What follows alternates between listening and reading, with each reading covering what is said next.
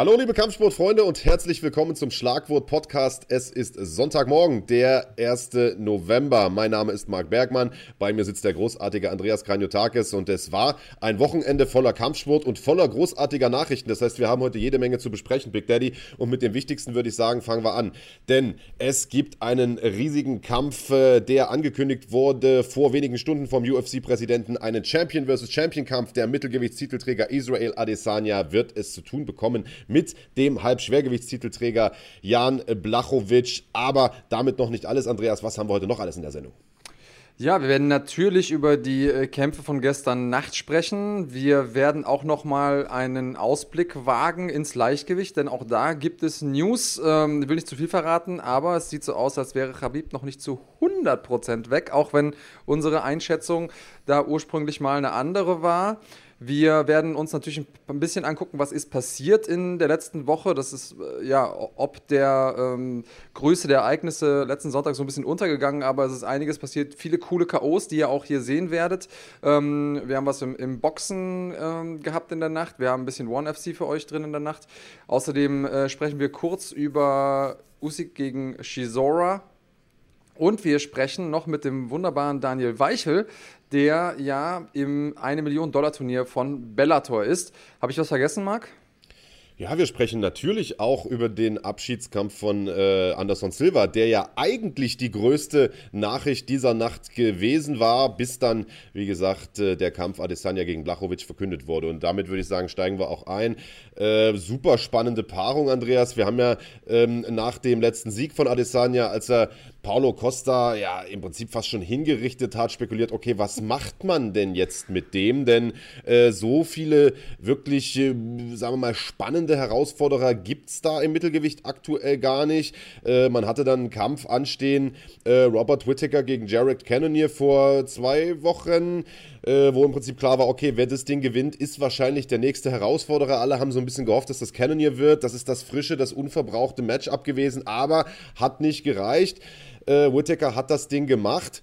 Und äh, somit war er eigentlich der nächste Pflichtherausforderer. Wir erinnern uns, äh, Adesanya hat den Titel gegen Whittaker gewonnen, hat ihn da in der zweiten Runde, glaube ich, oder dritte Runde ähm, eiskalt K.O. geschlagen. Dementsprechend waren die Fans schon mal gar nicht so heiß auf diesen Kampf, aber Whittaker selbst irgendwie auch nicht. Ähm, ja, ich glaube, Whittaker und hat das auch in seinen Interviews immer relativ deutlich gemacht. Es kommt nochmal ein zusätzlicher Druck auf einen Kämpfer zu, wenn er diesen Titel trägt. Also zum einen natürlich, weil man äh, ein großes Fadenkreuz auf dem Rücken trägt. Jeder will das, was man besitzt. Auf der anderen Seite gibt es zusätzliche Medienobligationen, die man erfüllen muss, also zusätzliche Interviews, die man geben muss, äh, Fotoshootings und so weiter und so fort. Whittaker bekommt jetzt gerade sein viertes Kind. Ähm, der weiß ganz genau, weil er da schon war, wie es ist, Champion zu sein. Und ich glaube, der hat einfach gerade ein bisschen was anderes um die Ohren und er braucht diesen zusätzlichen Druck gerade nicht. Klingt total komisch und ja. ähm, ist auch vor allen Dingen was, wenn man äh, sozusagen nach dem besten Rezept sucht, um Dana White zu verärgern, dann muss man sagen, hört mal zu, ich habe eigentlich ja. gar keinen Bock gegen den Champion zu kämpfen, obwohl man Nummer 1 Herausforderer wäre. Ja. Ähm, und das ist ihm hervorragend gelungen. Naja, also ohne da jetzt zu lange auf Whittaker vielleicht auch rumzureiten, aber äh, die Frage, die soll vielleicht noch gestattet sein. Äh, man muss sich die Frage stellen, was macht er denn dann noch da an der Spitze? Was will er denn da? Wenn er jetzt sagt, okay, ich bekomme einen Titelkampf serviert, den eigentlich keiner so richtig sehen will, weder die Fans noch der, der, der Champion selbst, noch wahrscheinlich die Organisation. Äh, und dann lehne ich den auch noch ab wie geht die Reise dann, dann weiter für den? Also was, was wollen die denn mit dem dann machen? Soll er auch irgendwelche Superfights bestreiten oder weißt du, wo, wo geht die Reise hin? Wozu noch kämpfen? Ähm, ich glaube, dass es trotzdem gute Möglichkeiten gibt, den zu verwerten. Ähm, Dana White hat in der Vergangenheit gezeigt, äh, und das ist auch vielleicht eine Brücke, die man nachher noch zu Anderson Silver schlagen kann, mhm. dass äh, wenn Kämpfer nicht so agieren vom, äh, ja, sag ich mal, Marketing-Standpunkt aus gesehen, wie er sich das wünscht, dass er sie abstrafen kann mit Matchups. Und ich kann mir ja. zum Beispiel gut vorstellen, dass Robert Whittaker ähm, jetzt auf seiner Hitlist ist. Und da könnte ich mir vorstellen, dass er zum Beispiel gegen Paulo Costa kämpft. Ähm, oder auch einen Kampf gegen Jack Hermanson fände ich ziemlich, ziemlich nice. Ähm, die jeweils mit einem Sieg dann über Whittaker sich sofort nochmal zusätzlich empfehlen könnten für einen Kampf gegen Israel Adesanya. Also ich glaube zum Beispiel, äh, Herr Manson ist noch nicht ganz so weit, zumindest mal von der öffentlichen Wahrnehmung her. Besiegt er aber Whittaker, gibt es gar keinen Weg außenrum. Ähm, ähnlich ist es mit Paulo Costa. Ich glaube, den will jetzt erstmal keiner gegen Israel Adesanya sehen, weil der einfach so schlecht aussah und so weit weg. Aber ja. mit einem guten Sieg über Whittaker und dann vielleicht noch irgendwie einen hinterher, wenn es denn notwendig ist, könnte man das Argument wieder aufmachen. Also Robert Whittaker ist nicht komplett nutzlos in der Gewichtsklasse, aber ist auf jeden Fall ein sehr, sehr äh, spannender Moment, da jemanden zu sehen, der ähm, nicht Champion werden will, obwohl er in der Position wäre. Und wäre der ans Mikrofon gegangen nach dem Kampf und hätte gesagt, Is he where you at? Dann kann ich mir vorstellen, dass das Ding eigentlich sofort ein No-Brainer gewesen wäre für die UFC. Hat er nicht gemacht. Und das zeigt für mich einfach auch nochmal, ähm, was wir häufig sehen in der UFC. Also jeder Kämpfer will irgendwann in der UFC kämpfen. Und irgendwann hat man das erreicht. Und dann ist einem das nicht genug. Dann will man in die Top 10. Und dann hat man das irgendwann erreicht und dann ist einem das nicht genug. Und dann will man Champion werden. Und dann hat man das erreicht und dann merkt man, okay, äh, jetzt ist irgendwie gar nicht mehr viel zu erreichen. Und viele Kämpfer, die Champion waren und dann den Titel verlieren, die haben nicht mehr so richtig diesen Drive, weil es nicht mehr diese eine Sache zu erledigen gibt, abzuhaken gibt auf ihrer Liste, die sie noch nicht gemacht haben. Ähm, und Whittaker, ich glaube, der ist gerade einfach sehr, sehr zufrieden in seinem Leben. Dem geht es gerade gut, der hat Ge Geld gemacht, der hat, eine, der hat eine große Familie.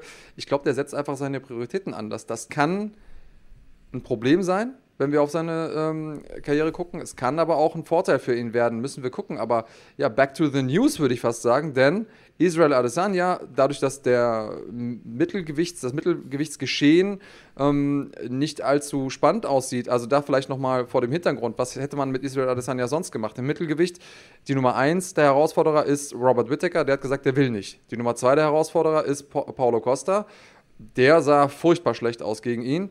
Die Nummer 3 ist Jared Cannonier, der auch gerade verloren hat. Also den kann man keinen ähm, Titelkampf geben. Und der eben angesprochene Jack Hermanson käme danach auf Platz Nummer 4. Mm, der ist aber einfach noch nicht so weit, zumindest in der öffentlichen Wahrnehmung, auch wenn es sportlich bestimmt äh, lustig wäre. Und dann kommt schon auf der 5 Joel Romero aber das haben wir jetzt auch irgendwie schon abgehakt. Also insofern, was, was machen mit Israel Adesanya? Deswegen macht der Move ins Light Heavyweight aus meiner Sicht Sinn. Was sagst du? Ja, absolut. Und ich sag mal, äh, Jan Blachowicz, äh, so geil wie er auch aussah in seinem Titelgewinn äh, vor einigen Wochen gegen Dominic Reyes, äh, ist, glaube ich, ein machbarer Gegner für Israel Adesanya, der ja sehr, sehr groß ist, auch für das, äh, für das Halbschwergewicht. Und wir haben äh, wenn man sich mal vorstellt, das ist ein Champion versus Champion Kampf. Ich gehe davon aus, dass für Adesanya zumindest äh, der Titel dann auch gewinnbar wäre. Ich ja. weiß nicht, ob es umgedreht genauso ist, wahrscheinlich eher nicht, Nein. denn äh, also es würde, wenn dann quasi nur der Halbschwergewichtstitel auf dem Spiel stehen. Äh, man stelle sich vor, der wird Doppel-Champion, Champ-Champ, hält den Halbschwergewichtstitel, dann ist da plötzlich noch ein ganz anderer Kampf möglich, der sich ja eigentlich schon seit Wochen und Monaten andeutet, nämlich ein Kampf gegen John Jones, der dann mit Sicherheit äh, sich seinen Wechsel ins, ins Schwergewicht nochmal anders überlegen würde. Da gibt es ja aktuell eh nicht wirklich irgendwelche Pläne oder spruchreife Pläne, äh, wann da mal ein Kampf für den ansteht, ähm, so dass man sagen könnte, okay, man hat da schon den nächsten Superfight am Horizont. Aber äh, was Jan Blachowicz eben auch gezeigt hat, Andreas, ist, dass man den auf keinen Fall unterschätzen darf. Und die Polish Power, die ist definitiv da. Und ich sag mal, wenn der es schaffen würde, als erster überhaupt in der UFC einen Sieg gegen Adesanya zu holen und den vielleicht sogar noch umzuhauen in der ersten oder zweiten Runde, dann wäre das sein Ticket zum absoluten äh, Superstar-Status. Also eigentlich ist das schon ein Kampf, bei dem eine Menge auf dem Spiel steht und den ich mir unglaublich gern anschauen würde alles, was du sagst, da bin ich 100% bei dir. Ich glaube auch, dass ähm, das der bestmögliche Kampf ist für Jan Blachowicz gerade. Denn, also das vielleicht nochmal für die Leute da draußen, die sich nicht hundertprozentig mit der Bezahlung der Kämpfer auskennen. Ähm, die Champions bekommen, haben einen anderen Vertrag als äh, die normalen Kämpfer, sag ich mal, oder die Kämpfer, die eben keinen Champion-Status haben. Und die bekommen immer auch einen Teil von den Pay-Per-View-Erlösen. Das heißt, je mehr Leute sich ihren Main Event angucken, denn meistens sind die äh, Titelkämpfer im Main Event, desto mehr Geld verdienen die Kämpfer am Ende des Tages. Und natürlich macht es Sinn, aus der Perspektive eines Champions, dann gegen einen möglichst großen Namen zu kämpfen, weil dann mehr Leute einschalten, dann verdient man mehr Geld. Also so mal das kleine Einmaleins des äh, MMA-Geldverdienens. Und Jan Blachowicz hat in seiner Gewichtsklasse bestimmt einige Leute, die ähm, sehr, sehr gute sportliche Herausforderungen wären, aber niemanden mit der Name-Power von Israel Adesanya. Und wir sind im Light Heavyweight, das heißt, die Wahrscheinlichkeit, dass er den Gürtel jetzt, weiß ich nicht, drei, vier Jahre hält und äh, sechs, sieben Mal verteidigt, ist relativ gering, wenn man nicht John Jones heißt. Und deswegen ist aus meiner Sicht für jemand, der Jan Blachowicz schon lange, lange feiert, sich sehr, sehr freut, dass er an der Spitze ist, das Timing großartig, weil er jetzt, wo er den Gürtel hat, sofort einen Kampf bekommt, wo ich mir sicher bin, danach muss er jetzt definitiv nicht mehr irgendwie ähm, Teller abräumen gehen irgendwo äh, in Polen, wenn er aufhört äh, mit seiner Karriere, sondern damit kann er sich dann ein ganz gutes Leben machen. Teller abräumen mit Polen. Sehr gut. Ähm, ja, nee, aber bin ich vollkommen bei dir. Äh, eines, das einzige Manko oder der einzige Wermutstropfen einer ganzen Sache ist, dass dann ein anderer äh, potenzieller Herausforderer wahrscheinlich erstmal wieder so ein bisschen aufs Abstellgleis geschoben wird. Auf den kommen wir heute auch nochmal zu sprechen, nämlich Thiago Santos. Der hat nächste Woche einen großen Kampf anstehen gegen Glover Teixeira, kommt zurück nach einer langen Knieverletzung und sollte diesen Kampf gewinnen. Ähm, ja, dann kann man ihm eigentlich einen äh, Rückkampf gegen Jan Blachowicz kaum noch absprechen. Der hat nämlich äh, vor nicht allzu langer Zeit noch einen Sieg gegen den geholt und zwar einen krachenden K.O.-Sieg. Also der wäre eigentlich der äh, würdigste Herausforderer überhaupt im Halbschwergewicht. Aber dazu ähm, später mehr. Ich würde sagen, wir machen vielleicht erstmal jetzt einen Haken an die Sache Adesanya gegen Blachowicz, denn bis jetzt. Nein. Ähm, wie bitte? Nein. Ich will noch was Nein? von dir wissen. Ja, sag mal an. Ähm, und zwar gibt es ja in dem Zusammenhang noch eine Personalie, die wir jetzt so am Rande erwähnt haben, und zwar John Jones. Und ähm, die beiden, also Izzy und Jones, feinden sich ja schon länger über Twitter an. Und komischerweise jetzt, wo Jones quasi aus dem Haus ist, aus dem Light Heavyweight Haus, geht Izzy nach oben. Und böse Zungen im Internet behaupten, naja, gut, er hatte Angst ähm, und, und jetzt gegen Blachowicz hat er keine Angst. Wie, wie du schon selber gesagt hast, das ist vom stilistischen her ein besseres Matchup für ihn. Wie siehst du das Ganze? Ist das Berechnung von Izzy? Ist das eine Timingfrage? Wie kommt es, dass er jetzt gerade wechselt? Also ich kann mir ehrlicherweise nicht vorstellen, dass äh, der da irgendwie. Also ich muss sagen, grundsätzlich finde ich diesen Vorwurf, der hat Angst, immer ein bisschen schwierig bei Leuten, die äh, berufsmäßig äh, sich in einem Käfig prügeln. Also ich glaube, Angst ist da jetzt in den wenigsten Fällen ein Thema. Ich denke, es wird ab und an schon mal so ein bisschen Berechnung geben, Karriereplanung, Taktieren, nehme ich den Kampf an, nehme ich den nicht an. Aber ich glaube, Angst, äh, da brauche ich dir ja nicht zu sagen, ist wahrscheinlich da weniger ein Thema. Und ich glaube, bei Adesanya sowieso nicht, wenn man sich mal anschaut, wie die Karriere von dem im Mittelgewicht bislang abgelaufen ist. Denn der hat ja nun äh, sich nicht unbedingt den leichtesten Weg gewählt, sondern hat von Anfang an eigentlich die härtesten Gegner gefordert, die man fordern konnte. Äh, von Joel Romero über Paulo Costa und so weiter. Also der hat jetzt nicht gesagt, gut, ich äh, verteidige den Titel mal gegen Pap Pflaum, um den so lange wie möglich zu halten. Ich glaube eher, ähm, dass das, wie du schon gesagt hast, eine Timing-Sache ist, denn wir haben ja, äh, also ich sag mal, so ein, so ein, so ein so ein gewichtsklassenübergreifender Kampf, der hätte ja vor einem Jahr oder vor zwei Jahren noch gar nicht so viel Sinn gemacht. So, den kannst du ja erst machen, wenn du selbst Champion bist, dass du sagst, okay, wir machen einen Champion gegen Champion Kampf und äh, den kannst du aber eben auch nicht gleich machen, wenn du den Titel gewinnst, es sei denn, du bist Conor McGregor, sondern dann möchtest du den ja schon erstmal ein, zwei Mal auch verteidigen, bevor du sagst, gut, ich, ich springe jetzt nach oben. Der Kampf macht jetzt einfach Sinn, das haben wir schon gesagt. Die Gewichtsklasse ist vielleicht nicht leer geräumt, aber es gibt jetzt zumindest keinen Herausforderer, der sich so richtig aufdrängen würde im Mittelgewicht.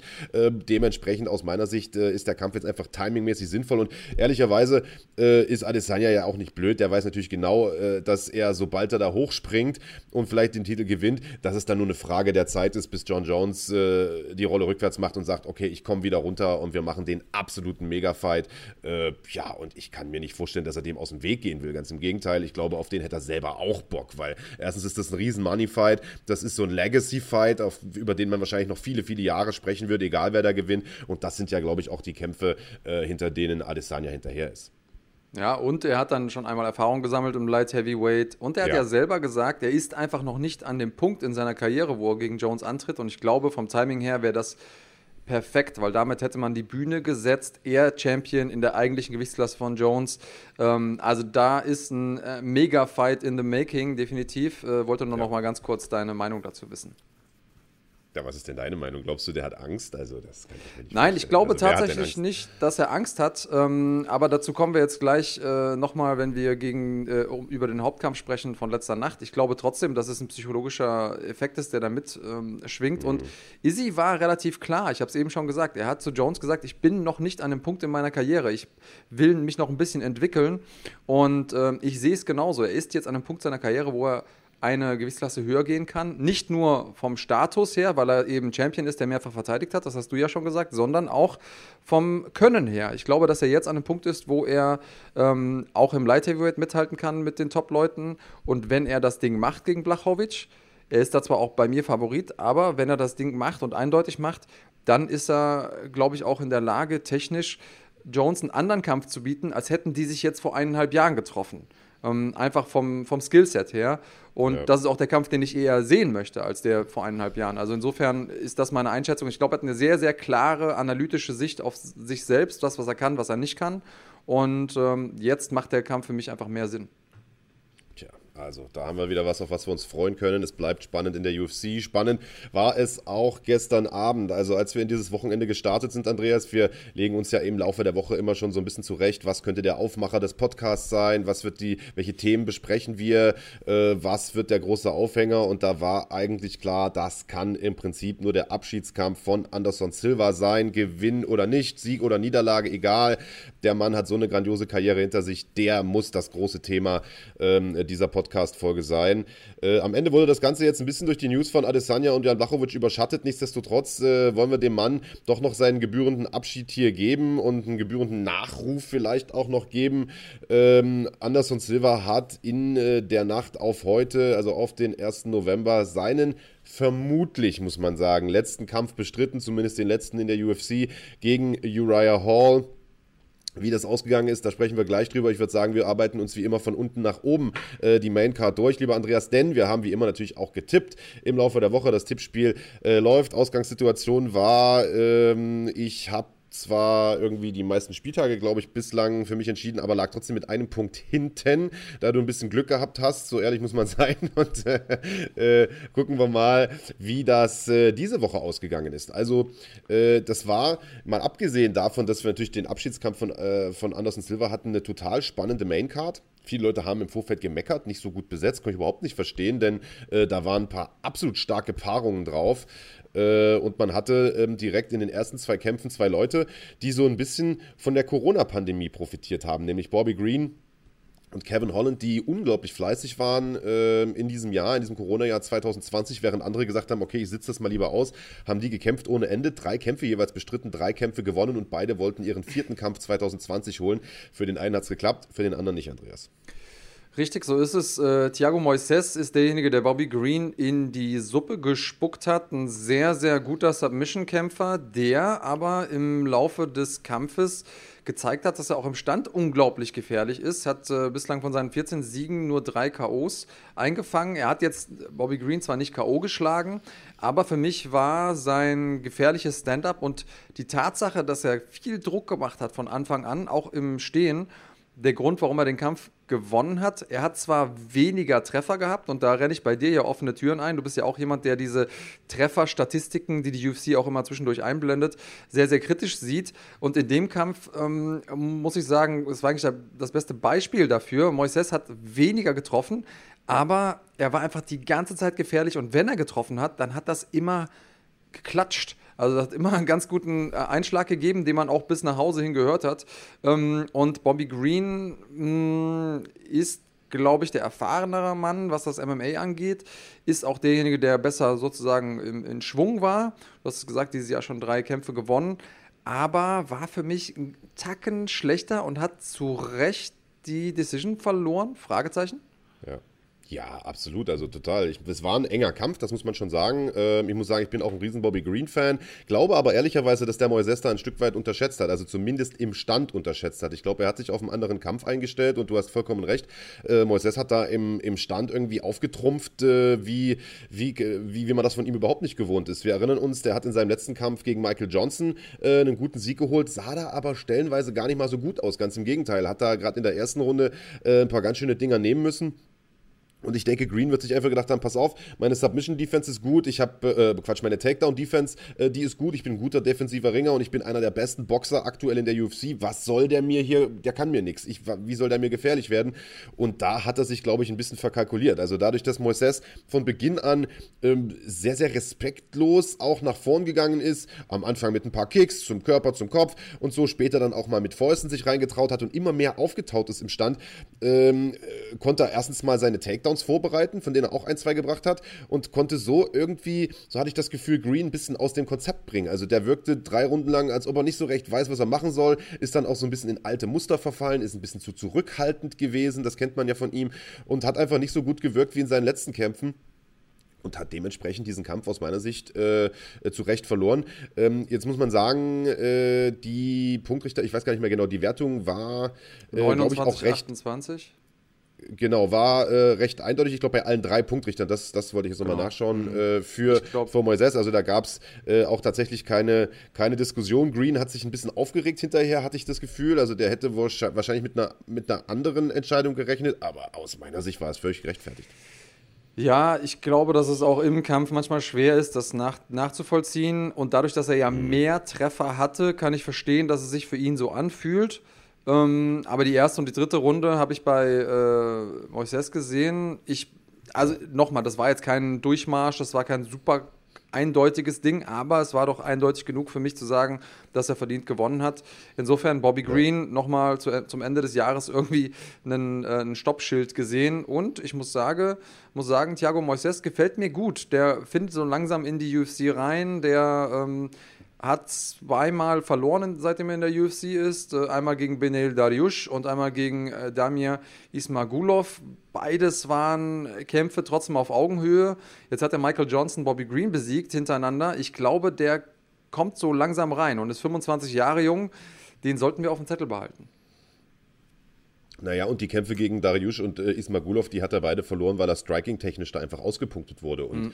äh, Bisping, dem ist es, also der hat das in den USA kommentiert, äh, Michael Bisping, der sagte im Anschluss, dem ist es auch aufgefallen, äh, wie uns, der sagte, Mensch, dein Striking hat sich ja so stark verbessert, was denn passiert? Und da sagte er, nee, nee, Moment mal, ich äh, hab schon immer, war schon immer so gut, ich konnte das bisher nur noch nicht abrufen. Ich war so ein bisschen, äh, ja, ich war ein bisschen zu steif einfach in den Kämpfen und sollte dieser Knoten jetzt geplatzt sein, denn er hat ja jetzt einen Erfolgserlebnis gehabt mit seinem Striking, dann könnte ich mir gut vorstellen, dass äh, aus dem in Zukunft echt mal ein gefährlicher Kämpfer noch werden kann, ähm, der da in der Gewichtsklasse im Leichtgewicht äh, sicherlich noch für einige Furore sorgen kann. Blöd für uns nur, lieber Andreas, dass wir beide auf äh, Bobby Green getippt hatten. Äh, beide, wenn ich mich recht entsinne, auch nach Punkten, dementsprechend null Punkte ähm, auf beiden Seiten ja, da ging es schon mal ein bisschen, äh, ein bisschen ernüchternd los. Äh, nächster Kampf war Kevin Holland gegen äh, Charlie Ontiveros. Ein sehr, sehr interessantes Duell, denn ursprünglich hatte Kevin Holland eigentlich einen anderen Gegner, ähm, nämlich äh, Mahmoud äh, Murayev. Äh, Entschuldigung, wenn ich den Namen jetzt gerade falsch ausspreche. der hat leider, äh, ist leider ausgefallen und äh, wurde ersetzt wenige Tage vor dem Event durch Charlie Ontiveros, der mit einem sehr, sehr interessanten Stil in die UFC gekommen ist, nämlich äh, mit einer Base aus Karate und Taekwondo. Und äh, genau die hat er am Anfang auch aufblitzen lassen. Hat da direkt begonnen mit Kicks aus allen möglichen äh, Richtungen. Und da hat Kevin Holland sich gedacht, meine Güte, Freunde, äh, also da habe ich mal gar keinen Bock drauf. Das Ding verlagere ich mal ganz, ganz schnell auf den Boden. Und das war, glaube ich, auch die richtige Entscheidung, Andreas. Das war die richtige Entscheidung. Ich muss sagen, man muss natürlich sagen, Ontiveros ist kurzfristig eingesprungen, ähm, ja. ist jemand, der seinen ersten UFC-Kampf äh, hatte, hat die Chance genutzt, ähm, sei ihm gegönnt, hat davor zwei Kämpfe in Folge gewonnen, beide durch K.O., war also in einer guten Position in seiner Karriere, hat nicht den allerbesten Rekord äh, gehabt, 11 zu 6 ist okay, aber jetzt nicht so der klassische, oh, der Typ gehört in die UFC-Rekord. Ähm, und man hat schon gemerkt, auch an der Art und Weise, wie schnell er die Takedowns abgegeben hat, ähm, dass er noch Arbeit vor sich hat, sagen wir mal so. Und äh, Kevin Holland, es ging ja nicht allzu lange, eine gute halbe Runde, nach 2,39 in der ersten Runde, hat er ihn ja, noch nicht mal geslammt, sondern er hat im Prinzip einen sehr kraftvollen Takedown gemacht. Und dann ist Ontiveros ähm, Nacken auf dem Arm gelandet von äh, Kevin Holland. Und der hat dann nach verbal aufgegeben Und äh, das war schon so eine kurze Schrecksekunde, weil ich habe gedacht, okay, jetzt, jetzt passiert, jetzt sehen wir das, was wir super lange ähm, irgendwie nicht gesehen haben und wo wir alle immer äh, Angst vor hatten. Jetzt sehen wir irgendwie den ersten, der querschnittsgelehnt aus dem Oktagon getragen wird. Ähm, es war nicht so. Also offensichtlich äh, hat sich Charlie Ontiveros zwar da am Nacken verletzt, aber kann seine äh, Beine fühlen, kann seine Arme fühlen. Also für all die Leute, die es gesehen haben und vielleicht so ein bisschen ähm, gezittert haben. Trotzdem ähm, war einfach da Kevin Holland eine Nummer zu groß für ihn. Das war auch absehbar, würde ich sagen. Also ich glaube, wir haben beide auch auf Holland getippt. Ähm, ja. Und ähm, trotzdem gute Besserung an der Stelle an Charlie Ontiveros, weil das ist so eine Verletzung, die wünscht man wirklich keinem. Ja, genau. Also äh, anfangs war auch gar nicht so richtig ersichtlich, was da überhaupt das Problem war. Äh, ich habe es, äh, wie gesagt, vom Kommentatorenpult nicht sehen können. Auch der Kollege Bisping hat es äh, am Anfang gar nicht so richtig gecheckt, hat hinterher sich erstmal erkundigt, was war denn eigentlich. Also äh, aus der ersten Perspektive sah es aus, als hätte es irgendeine Art von Submission sein können, wenn ich auch nicht so richtig wusste, welche das hätte sein sollen, aber man hat es nicht richtig erkennen können. Dann äh, dachte man, gut, okay, vielleicht ist irgendeine Verletzung passiert, Schulter oder so vielleicht. Auch das sah aber gar nicht so aus, bis man dann irgendwie ähm, im Replay gehört hat, wie er sagte, something popped in my neck. Also es ist etwas in meinem, in meinem Hals, in meinem Nackenbereich, äh, ähm, hat da geknackt. Hoffen wir natürlich, dass da jetzt nicht irgendein Halswirbel angeschlagen ist. Das wäre natürlich, äh, das natürlich relativ schlecht. Ähm, entsprechend äh, ernüchterndes Debüt für Ontiveros, der sicherlich ein interessanter Kämpfer sein könnte äh, in dieser Gewichtsklasse, ähm, wenn er da ein bisschen vielleicht auch an der Takedown-Defense arbeitet. Äh, man muss sagen, er ist einer, der sonst aber auch nicht im Mittelgewicht antritt, sondern eigentlich im Weltergewicht. Ich finde, das hat man auch gemerkt. Also, mhm. äh, du hast gesagt, ein relativ kräftiger Takedown, so hast du es, glaube ich, genannt. Also im Prinzip hat Holland den ja einfach nur, äh, also im, im Stehen den Rücken gehabt und hat ihn einfach nur runtergewuchtet. Äh, also das war so ein reiner Power-Move. Ich glaube, ähm, der Ontiveros, der wäre künftig auch dann im Weltergewicht besser aufgehoben, wenn er denn wieder genesen ist. Sind wir mal gespannt. Wir haben auf jeden Fall beide getippt. Holland durch TKO. Das hat äh, ja nicht so richtig hingehauen, sondern es war ja im Prinzip eine Verbal Submission. Es war eine Aufgabesieg. Dementsprechend ein Punkt für beide. Äh, also, weiter ging's. Ich glaube, offiziell gewertet wird es ähm, als TKO von der UFC. Tatsächlich? So steht es in den. So steht's in den ähm, ah, na gut, dann sind das eben zwei Punkte für Aber dann, äh, unerheblich, weil wir beides gleich getippt haben. Ja, aber so viel Zeit muss sein. Dann machen wir da 6 zu 4 draus. Und hier oben ändern wir das auch nochmal. Dann sind das. Stimmt natürlich die Grafik vom Kahn nicht mehr, die er jetzt so schön gebastelt hat, aber ist nicht so schlimm. Äh, genau. Nächster Kampf war ein Kampf der Schwergewichte, lieber Big Daddy. Also, das ist jetzt hier wieder dein äh, Feld. Äh, Maurice Green bekam es zu tun mit Greg Hardy, Greg Hardy, der sich ja in den vergangenen Monaten wirklich stark weiterentwickelt hat, gar nicht so lange dabei ist, seit zwei Jahren erst trainiert, der ehemalige NFL-Profi, nicht die meisten Fans hat, aufgrund einer etwas unrühmlichen Vergangenheit, was sein Privatleben angeht, ähm, um nicht zu sagen total unrühmlichen Vergangenheit, was sein Privatleben angeht, hat zu tun bekommen mit Morris Green, der äh, lange Zeit so ein bisschen im Niemandsland des Schwergewichts herumgedümpelt ist, bis er äh, das Camp gewechselt hat, ist nach New Mexico gezogen, hat sich dort äh, Greg Jackson und Mike Winklejohn angeschlossen und wirkte seitdem seitdem so ein bisschen wie neu geboren, hat einen guten Sieg eingefahren, zuletzt gegen Gian Vellante, den er submitten konnte. Und äh, man hat sich die Frage gestellt: Mensch, ist der vielleicht einer, der dem Greg Hardy gefährlich werden kann? Äh, denn er ist größer, länger als er, ein bisschen erfahrener als er und wie gesagt am Boden sehr, sehr gefährlich. Und man wusste, Greg Hardy am Boden nicht unbedingt eine Macht. Am Ende muss man sagen, äh, ja, stand Green ein bisschen neben sich und Hardy hat das Ganze clever gemacht, hat einen guten Sieg eingefahren, Andreas.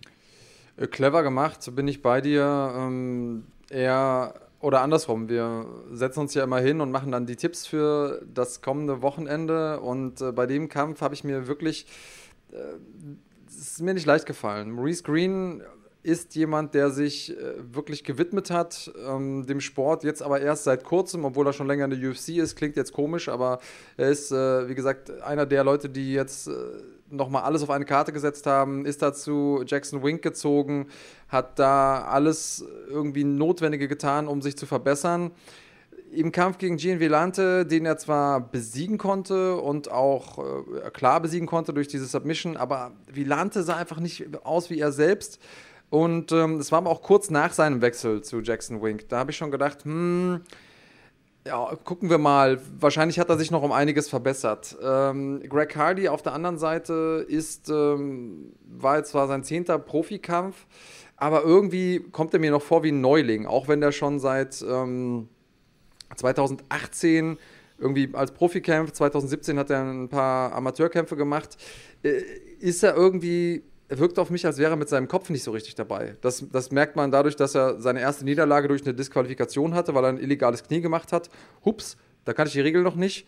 Dann hat er äh, No Contest gehabt ähm, gegen Ben Sosoli, weil er ähm, einen Inhaler benutzt hat ähm, während, während den Rundenpausen, was man nicht darf. Hups, habe ich die Regel nicht gelesen. Ähm, und ähm, deswegen, also mit dem Kopf scheint er nicht hundertprozentig da, da, zu sein, ist nicht mehr beim American Top Team, so ein bisschen auch aufgrund der Corona-Lage, hat aber jemanden richtig guten in seiner Ecke mit Rashad Evans. Und ähm, in, jedem, in jeder anderen Gewichtsklasse hätte ich auf Maurice Green gesetzt, weil er der erfahrenere Mann ist, weil er ähm, ja, technisch besser ist. Aber Greg Hardy, und das muss man vielleicht nochmal betonen, hätte fast das Schwergewichtslimit nicht erreicht. also der hätte fast das Schwergewichtslimit verpasst. Und ähm, für die Leute, die das nicht wissen, es gibt natürlich ein Schwergewichtslimit, das sind 266 amerikanische Pfund. Da war er drüber, ähm, hatte dann nochmal irgendwie eine Stunde Zeit, um sein Gewicht zu machen ähm, und hat es dann nachher wirklich geschafft. Wer damit fast der Erste geworden in der Geschichte der UFC, der das nicht äh, hinbekommen hat. Und das zeigt einfach, wie viel Power dieser Mann hat. Ja, und die hat er einmal an den Mann gebracht, im wahrsten Sinne des Wortes, und damit Maurice Green ausgenockt, der aus meiner Perspektive jetzt in einer ganz, ganz blöden Situation ist. Ich weiß nicht, ob die UFC jetzt noch so viel Lust auf den hat. Und Greg Hardy geht weiter voran der Typ ist einfach so eine physische Macht, dass es äh, ja schön zu sehen sein wird, wer ihn aufhalten kann. Ja, das ist eine Frage, die ich mir dann im Prinzip auch in der Übertragung letzte Nacht gestellt habe. Denn äh, natürlich reicht es für die Morris Greens und die Ben Solis und die äh, Alan Crowders dieser Welt, äh, sage ich jetzt mal. Aber äh, oben, weiter oben im Schwergewicht wird die Luft dann doch bedeutend dünner. Und ähm, was wir gestern gesehen haben gegen Morris Green ist, dass er den zwar anfangs direkt überrollt hat, aber es irgendwie auch nicht direkt geschafft hat, den aus dem Rennen zu nehmen und sich dabei fast schon wieder zu stark ausgepowert hat. Also wir mhm. haben ihn gesehen, wie er gepumpt hat, wie so ein Maikäfer äh, Green auch nochmal zurück hat kommen lassen, nochmal auf die Beine hat kommen lassen und im Prinzip konnte er froh sein, dass Green genauso platt war wie er selbst, sonst wäre das, glaube ich, nochmal sehr, sehr gefährlich geworden. Und äh, er hat da im Anschluss auch gesagt, naja, für mich ist das alles doch ein Stück weit neu. Du hast es gerade ja auch gesagt, Andreas, der wirkt immer noch so ein bisschen äh, wie ein Anfänger, obwohl er im Prinzip den Großteil seiner Karriere in der UFC ja verbracht hat bislang. Äh, der sagt, Mensch, ich wollte jetzt mal diese Bodengeschichte ausprobieren, ich wollte da mal runtergehen, äh, ein paar von den Drills ausprobieren, die wir im Training gemacht haben und dann aber auch schnell wieder aufstehen, ohne Schaden zu nehmen und so. Also das wirkt alles so ein bisschen Trial and Error mäßig und ich muss ganz ehrlich sagen, äh, wenn er da jetzt äh, auf, auf einige der besseren Leute aus den Top 10 treffen wird. Ich stelle mir jetzt mal Leute vor wie Alistair Overeem beispielsweise. Ähm, ich glaube, dann wird das schon relativ gefährlich für ihn, denn bislang kann man sagen, Greg Hardy ist im Grunde genommen ein Striker, ist einer, der draußen steht, ein bisschen mit der Führhand arbeitet und darauf wartet, den hier mal reinzuhauen.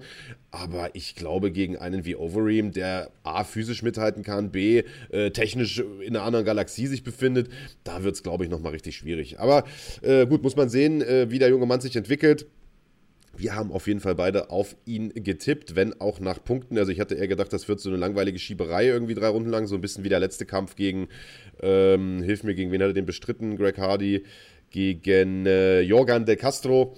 Ähm, war am Ende dann doch ein relativ zügiges Finish, dementsprechend ein Punkt für beide, lieber Andreas. Äh, aber jetzt ist es so richtig interessant geworden, denn ab jetzt haben sich unsere Tipps auch unterschieden äh, und jetzt gab es die eigentlichen Punkte zu holen. Interessant wurde es aber auch, weil der Co-Main-Event für mich persönlich ähm, der Hauptkampf der Veranstaltung war, zumindest was äh, die sportliche Wertigkeit des Ganzen angeht. Wir hatten auf der einen Seite Bryce Mitchell, den Jungen vom Lande, so will ich es mal nennen, ungeschlagen in 13 Kämpfen, neun davon durch Submission geholt. Äh, ein absoluter Charakter, einer von solchen Typen, die man äh, wirklich nur im MMA-Sport findet.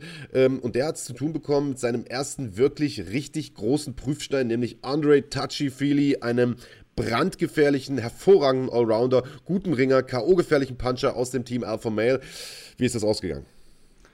Es ist ähm, ein spannender Kampf gewesen, muss ich sagen. Es äh, gab eine Punktniederlage für Andre Feely der ähm, jemand ist, den ich schon sehr, sehr lange verfolge, ist seit 2013 in der UFC, hat ähm, schon gegen ein paar der besten Leute da draußen überhaupt gekämpft, also Max Holloway, Yair Rodriguez, Calvin Cater, Michael Johnson ähm, und ja, gegen die genannten Namen alle verloren, hat aber auch ein paar echt gute Leute äh, geschlagen.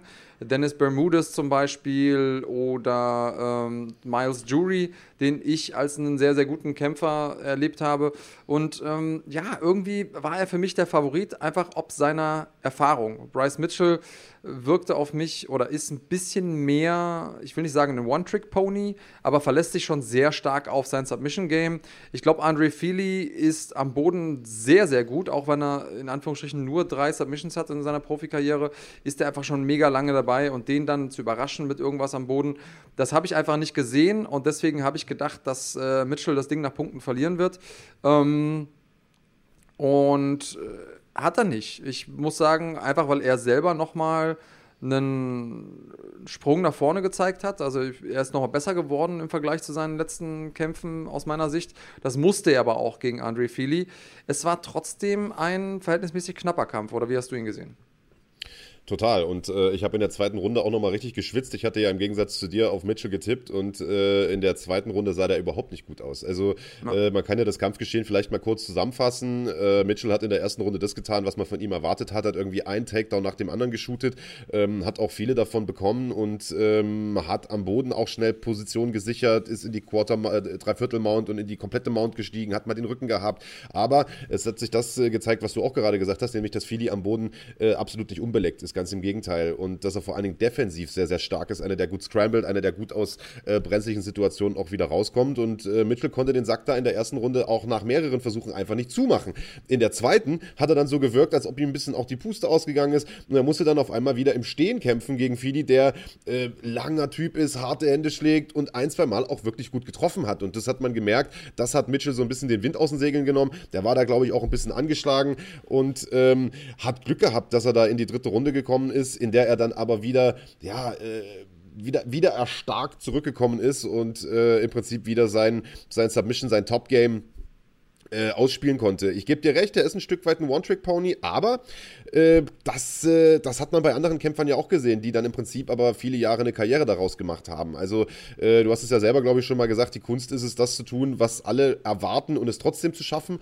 Ähm, das hat Mitchell gestern bewiesen, dass er das kann gegen einen gestandenen Veteran wie, wie Andre Feely. Ähm, hat mich sehr, sehr beeindruckt und ich äh, muss sagen, ich, also ich hatte anfangs äh, auch auf Philly getippt. Also äh, für alle, die zuschauen, wir schicken die Tipps dann immer an Kahn, der bastelt dann die Grafiken und so für die Sendung zusammen. Und ich hatte tatsächlich Philly äh, durch TKO, glaube ich, getippt. Ähm, einfach weil der die besseren Gegner bisher gekämpft hat. Also das sind ja Welten. Äh, weißt du, du hast ja gerade aufgezählt, was für Namen der schon vor der Brust hatte. Der beste Gegner von Mitchell bisher war Charles Rosa im letzten Kampf. Der hat eine UFC-Bilanz von vier Siegen und vier Niederlagen. Pff, haut mich jetzt nicht vom Hocker. Und ich dachte mir, na gut, äh, Leute zu submitten, neun Submission-Siege einzufahren, irgendwo in Arkansas auf dem Dorf, ist die eine Sache, aber dann gegen solche absoluten äh, Killer wie, wie Feely da in den, ins Oktagon zu steigen, eine andere. Hab mich dann aber kurz vor der Sendung oder kurz kurz vor sozusagen Abgabeschluss der Tipps dann nur nochmal umentschieden. Gott sei Dank, muss ich sagen, denn äh, das hat sich dann richtig für mich gelohnt.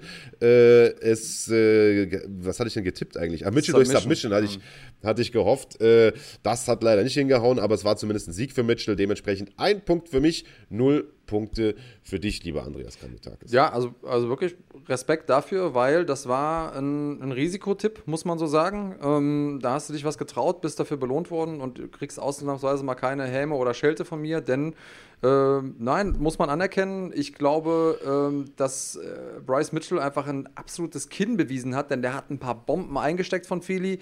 Ähm, mhm. Und ja, ich habe übrigens eben gesagt, ich habe äh, gedacht, Philly gewinnt nach Punkten. Nee, ich habe ja auch TKO getippt. Ähm, ja. Denn mir war klar, dass er ihn mal treffen wird auf dem Weg. Mir war nicht klar, dass Mitchell stehen bleiben wird. Deswegen Fair Play, äh, das Ding hast du verdient und äh, Mitchell vor allen Dingen. Tja, und dann war noch ein Kampf übrig, den wir beide tippen mussten. Uh, Uriah Hall gegen Anderson Silva. Also schon als der Kampf angekündigt wurde, war für mich klar, ich würde auf jeden Fall auf Uriah Hall tippen. Ich war früher natürlich wie jeder andere auch ein großer Anderson Silva-Fan. Finde aber ehrlicherweise, dass der schon seit einiger Zeit über den Berg ist und hatte ehrlicherweise auf den Kampf selbst auch gar nicht so wirklich Lust. Also äh, klar, man möchte natürlich dem irgendwie einen gebührenden Abschied geben, aber ich hatte halt auch keine Lust irgendwie zu sehen, dass der am Ende noch schwer K.O. geht. Hätte aber ehrlicherweise erwartet, lieber Andreas Kranjotakis, dass du als The Fighters Fighter sozusagen äh, auf Anderson Silva tippst und musst sagen, Mensch, Was bist du denn für ein Arsch? Hast da im Vorfeld direkt gegen, gegen die Legende getippt, hast dich aber, habe ich gesehen, in den sozialen Medien auch direkt äh, schon im Vorfeld dafür entschuldigt. Ja, richtig. Also ähm, aus, einer, aus einer analytischen Perspektive muss man ja sehen, egal was Anderson Silva geleistet hat in seiner Karriere, und das ist komplett außergewöhnlich, so außergewöhnlich, dass man ihn immer in diese Goat-Diskussion mit reinnehmen muss. Aber er hat einfach seit 2012 nur noch einen einzigen Kampf gewonnen ähm, gegen Derek Bronson. Gut, ist ein guter Gegner, aber den hat er halt nach Punkten geschlagen. Äh, in einem Drei-Ründer, wo einfach Bronson nie in seinen Rhythmus gefunden hat. Und ansonsten hat er einfach sieben Kämpfe verloren und einen No-Contest eingefahren. Ähm, ja, klar, das waren alles richtig gute Gegner, aber Uriah Hall ist auch gut. Ähm, deswegen habe ich gedacht, okay, das, ja, einfach da, da hat die Statistik gegen ihn gesprochen. Anderson Silva hat für mich gestern Abend nochmal gezeigt, seine Virtuosität. Ich glaube, der kann noch alles, was er konnte, als er eben dieser Ausnahme-Champion war. Aber der Körper ist einfach nicht mehr mit dabei. Ich glaube, dass er mental komplett da ist. Ich, er sieht die Dinge, die er vorher gesehen hat. Er hat noch das Timing, er hat noch, er hat noch das Auge. Aber es fehlen ihm diese Millisekunden, um eben noch in der richtigen Sekunde, mit der richtigen Sekunde Vorsprung zu treffen oder eben auszuweichen. Und ähm, das hat es für mich dann auch irgendwie klar gemacht, dass ich nicht auf ihn tippen kann. Ich hätte allerdings damit gerechnet, dass er Uriah Hall ähm, eher einer Punktniederlage irgendwie ähm, unterliegen wird. Nicht, dass er ihn K.O. schlägt, auch wenn es natürlich eine Möglichkeit war. Hall der kann ganz gut hinlangen, das wissen wir. Ähm, ich war eher ein bisschen überrascht davon, dass Uriah Hall so die ersten zwei Runden, zweieinhalb Runden so gar nicht die Beine auf den Boden bekommen hat. Wie ging es dir ja. damit? Ja, genau. Also äh, ich hatte das Gefühl, dass der so ein bisschen starstruck war. Er hat ja im Vorfeld auch gesagt, Mensch, das ist eigentlich mein Idol gewesen, viele Jahre lang. Ich habe, äh, ich gehe da so mit gemischten Gefühlen auch an diesen Kampf ran. Das hat man gemerkt, wie ich finde. Der hat am Anfang einfach zu viel Respekt gehabt vor Anderson Silva. Und wenn man den kommen lässt, dann weiß man, dann, äh, dann wird es natürlich richtig gefährlich. Und ähm, Anderson Silva hat da am Anfang wirklich groß aufgespielt. Er hat genau das gemacht, was man von ihm kennt, hat da äh, viel fintiert, hat sich sehr, sehr viel bewegt hat er die für ihn typischen Mätzchen abgezogen. Und das ist natürlich auch etwas, in das man als Gegner dann so ein Stück weit hineingezogen wird. Also wenn man einmal sich auf dieses, auf dieses Spiel einlässt und man hat es ein paar Mal gesehen, Hall hat tatsächlich den Fehler gemacht und hat sich darauf eingelassen, hat dann plötzlich angefangen, da mitzufintieren und dieses Handfighting mitzumachen. Das kannst du natürlich nicht machen gegen einen wie Anderson Silva, dann verlierst du ganz klar, denn der ist ein Meister darin, auch jetzt noch in dieser Phase ähm, seiner Karriere. Aber irgendwann, ähm, ich glaube, ab der dritten Runde hat Hall dann tatsächlich äh, so einen Schalter im Kopf umgelegt. Ich weiß nicht, was man ihm da in der Ecke gesagt hat, aber ähm, der hat dann auf einmal gemerkt, okay, ich muss jetzt hier definitiv was ändern, hat plötzlich auch eine komplett andere Körpersprache gehabt, stand irgendwie stabiler, hat sich mehr bewegt und man hat ihm plötzlich äh, angemerkt, okay, der will jetzt hier noch was reißen. Und genau das hat er getan, hatte Silva schon Ende der ersten, äh, Quatsch, Ende der dritten Runde nah am Finish, wenn ich mich recht erinnere. Da hat Silva dann quasi nur noch die, die Rundenglocke gerettet und im, im vierten Durchgang hat er den Sack dann zugemacht. Ähm, ich muss sagen, eigentlich schon fast spektakulärer als den Kampf fand ich die Szenen im Anschluss. Beide haben sich dann voreinander verbeugt. Ähm, das sieht man ja tatsächlich öfter mal, aber äh, man hatte auch irgendwie glücklicherweise, dadurch, dass es keine Zuschauer in der Halle gab, auch diesen Wortwechsel so ein Stück weit in Fetzen zumindest mitbekommen äh, zwischen den beiden. Und das ist etwas, also jeden Kritiker des MMA-Sports, den will ich ans Herz legen, sich das mal anzugucken. Das war fast schon Gänsehaut-Feeling, äh, denn man hat auf der einen Seite Uriah Hall gehabt, der gerade den K.O.-Sieg eingefahren hat, der unter Tränen sich beim Gegner entschuldigt hat, gesagt hat, es tut mir so leid, es tut mir so, so leid. Und auf der anderen Seite hatte man den unterlegenen Anderson Silva, der hier den letzten Kampf seiner Karriere dramatisch verliert, der sagt, äh, kein Problem, ich danke dir, äh, du hast meinen mein, mein Tag heute zu etwas Besonderem gemacht und so weiter und so fort. Also das war schon eine beeindruckende Situation. Vollkommen. Ähm, sehr berührt, also ich hatte Gänsehaut in dem Moment. Ähm, für jemand, der Anderson Silva erlebt hat als einer der Kämpfer, die an der Spitze stehen und man sich fragt, wer soll den denn überhaupt jemals besiegen? Ja. Ähm, bis zu diesem Punkt, äh, das war schon, war schon echt was Besonderes. Ich muss sagen, ähm, sehr emotionale Situation. Ich gehe noch mal ganz kurz auf das Geschehen im Kampf ein, ähm, auf das Ende vor allen Dingen, denn Anderson Silva ist da ja, so ein bisschen mit seinen Gesten reingekommen und du hast es gesagt, die äh, Gefahr ist groß, wenn man Anderson Silva vor sich hat, dass äh, man das Gefühl hat, okay, der float so, dann kann ich das auch. Und die Gefahr ist, glaube ich, wenn man dann versucht mitzuflowen mit dem Meister des Flows, dann kriegt man eben eine eingeschenkt.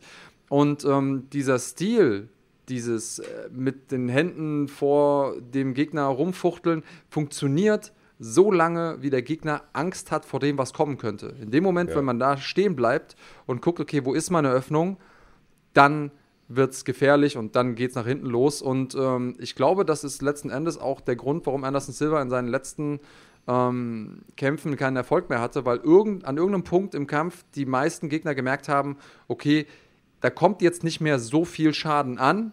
Ich, ähm, ich bleib mal kurz stehen, ich nehme mir diese Millisekunde. Und wenn ihr euch den K.O. nochmal genau anguckt, Uriah Hall ist mitten in der Kombination, wartet einen Moment und guckt, wo ist der Treffer. Also er macht nicht links, rechts, sondern er macht eine linke, wartet ganz kurz, da ist eine Zäsur und dann haut er die rechte perfekt ans Kinn.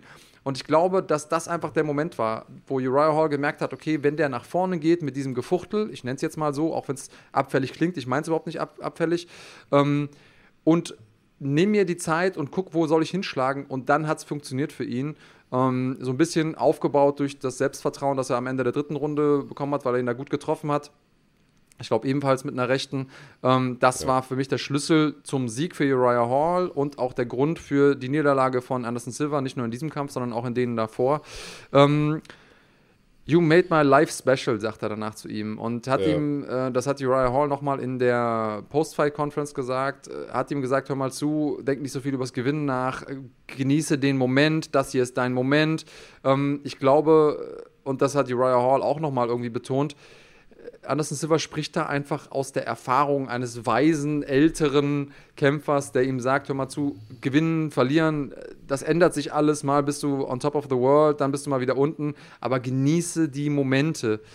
Ähm, das ist weise, im Nachhinein gesprochen ist das weise. In dem Moment, wo man aber nach oben kommen will, kann es sein, dass es vielleicht nicht so viel Sinn macht. Aber es zeigt einige Dinge. Ähm, zum einen natürlich auch, in welchem State of Mind Anderson Silver ist. Also, wo ist er gerade äh, psychologisch? Und da ist jetzt mal meine, meine erste Frage ist, ähm, sehen wir ihn nochmal im Octagon, Marc? Was denkst du?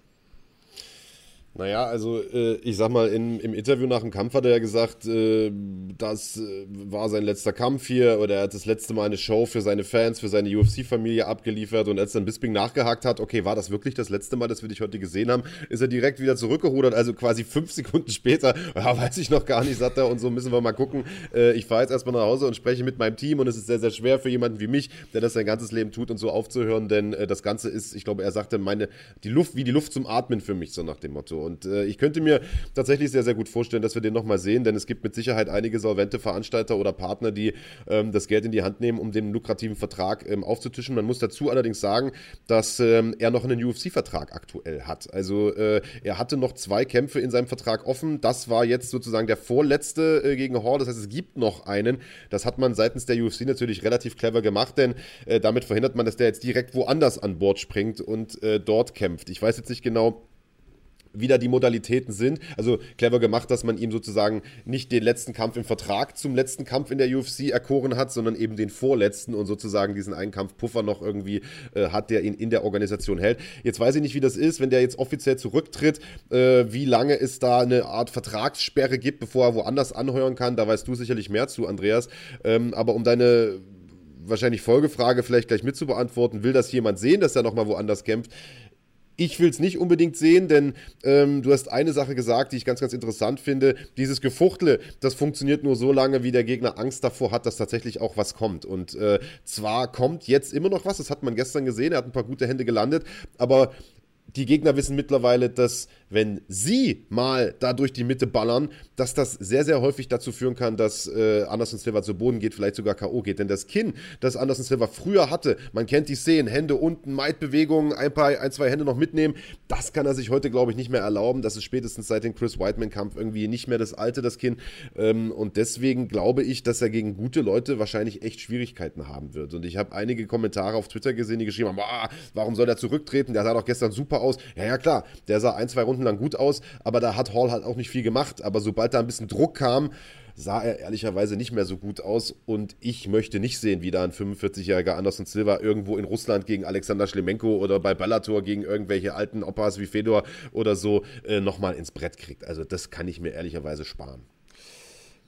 Ja, ich verstehe, was du meinst. Ähm, ich, ich bin, bin da bei dir. Ich muss sagen, am Ende des Tages, äh, du hast mich ja eben den Fighters Fighter genannt, ähm, ist es so, dass jeder Kämpfer das für sich selber äh, wissen ja. muss. Und Anderson Silva hat das, glaube ich, selber gut formuliert.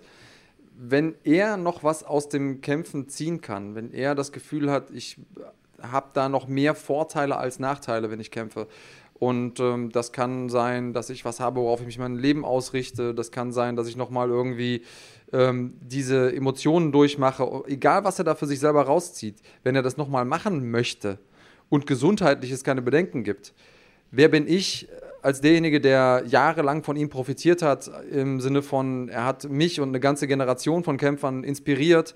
Ähm, er hat mich sehr, sehr gut unterhalten. Ich habe ähm, von ihm ganz, ganz viel gelernt wer bin ich, der ihm quasi im Herbst seiner Karriere sagt, nö, jetzt darfst du nicht mehr kämpfen. Also es ist manchmal auch ein bisschen vermessen von den Leuten, die, ich sag mal, mit der Chipstüte auf der Couch sitzen und sagen, äh, der soll aufhören.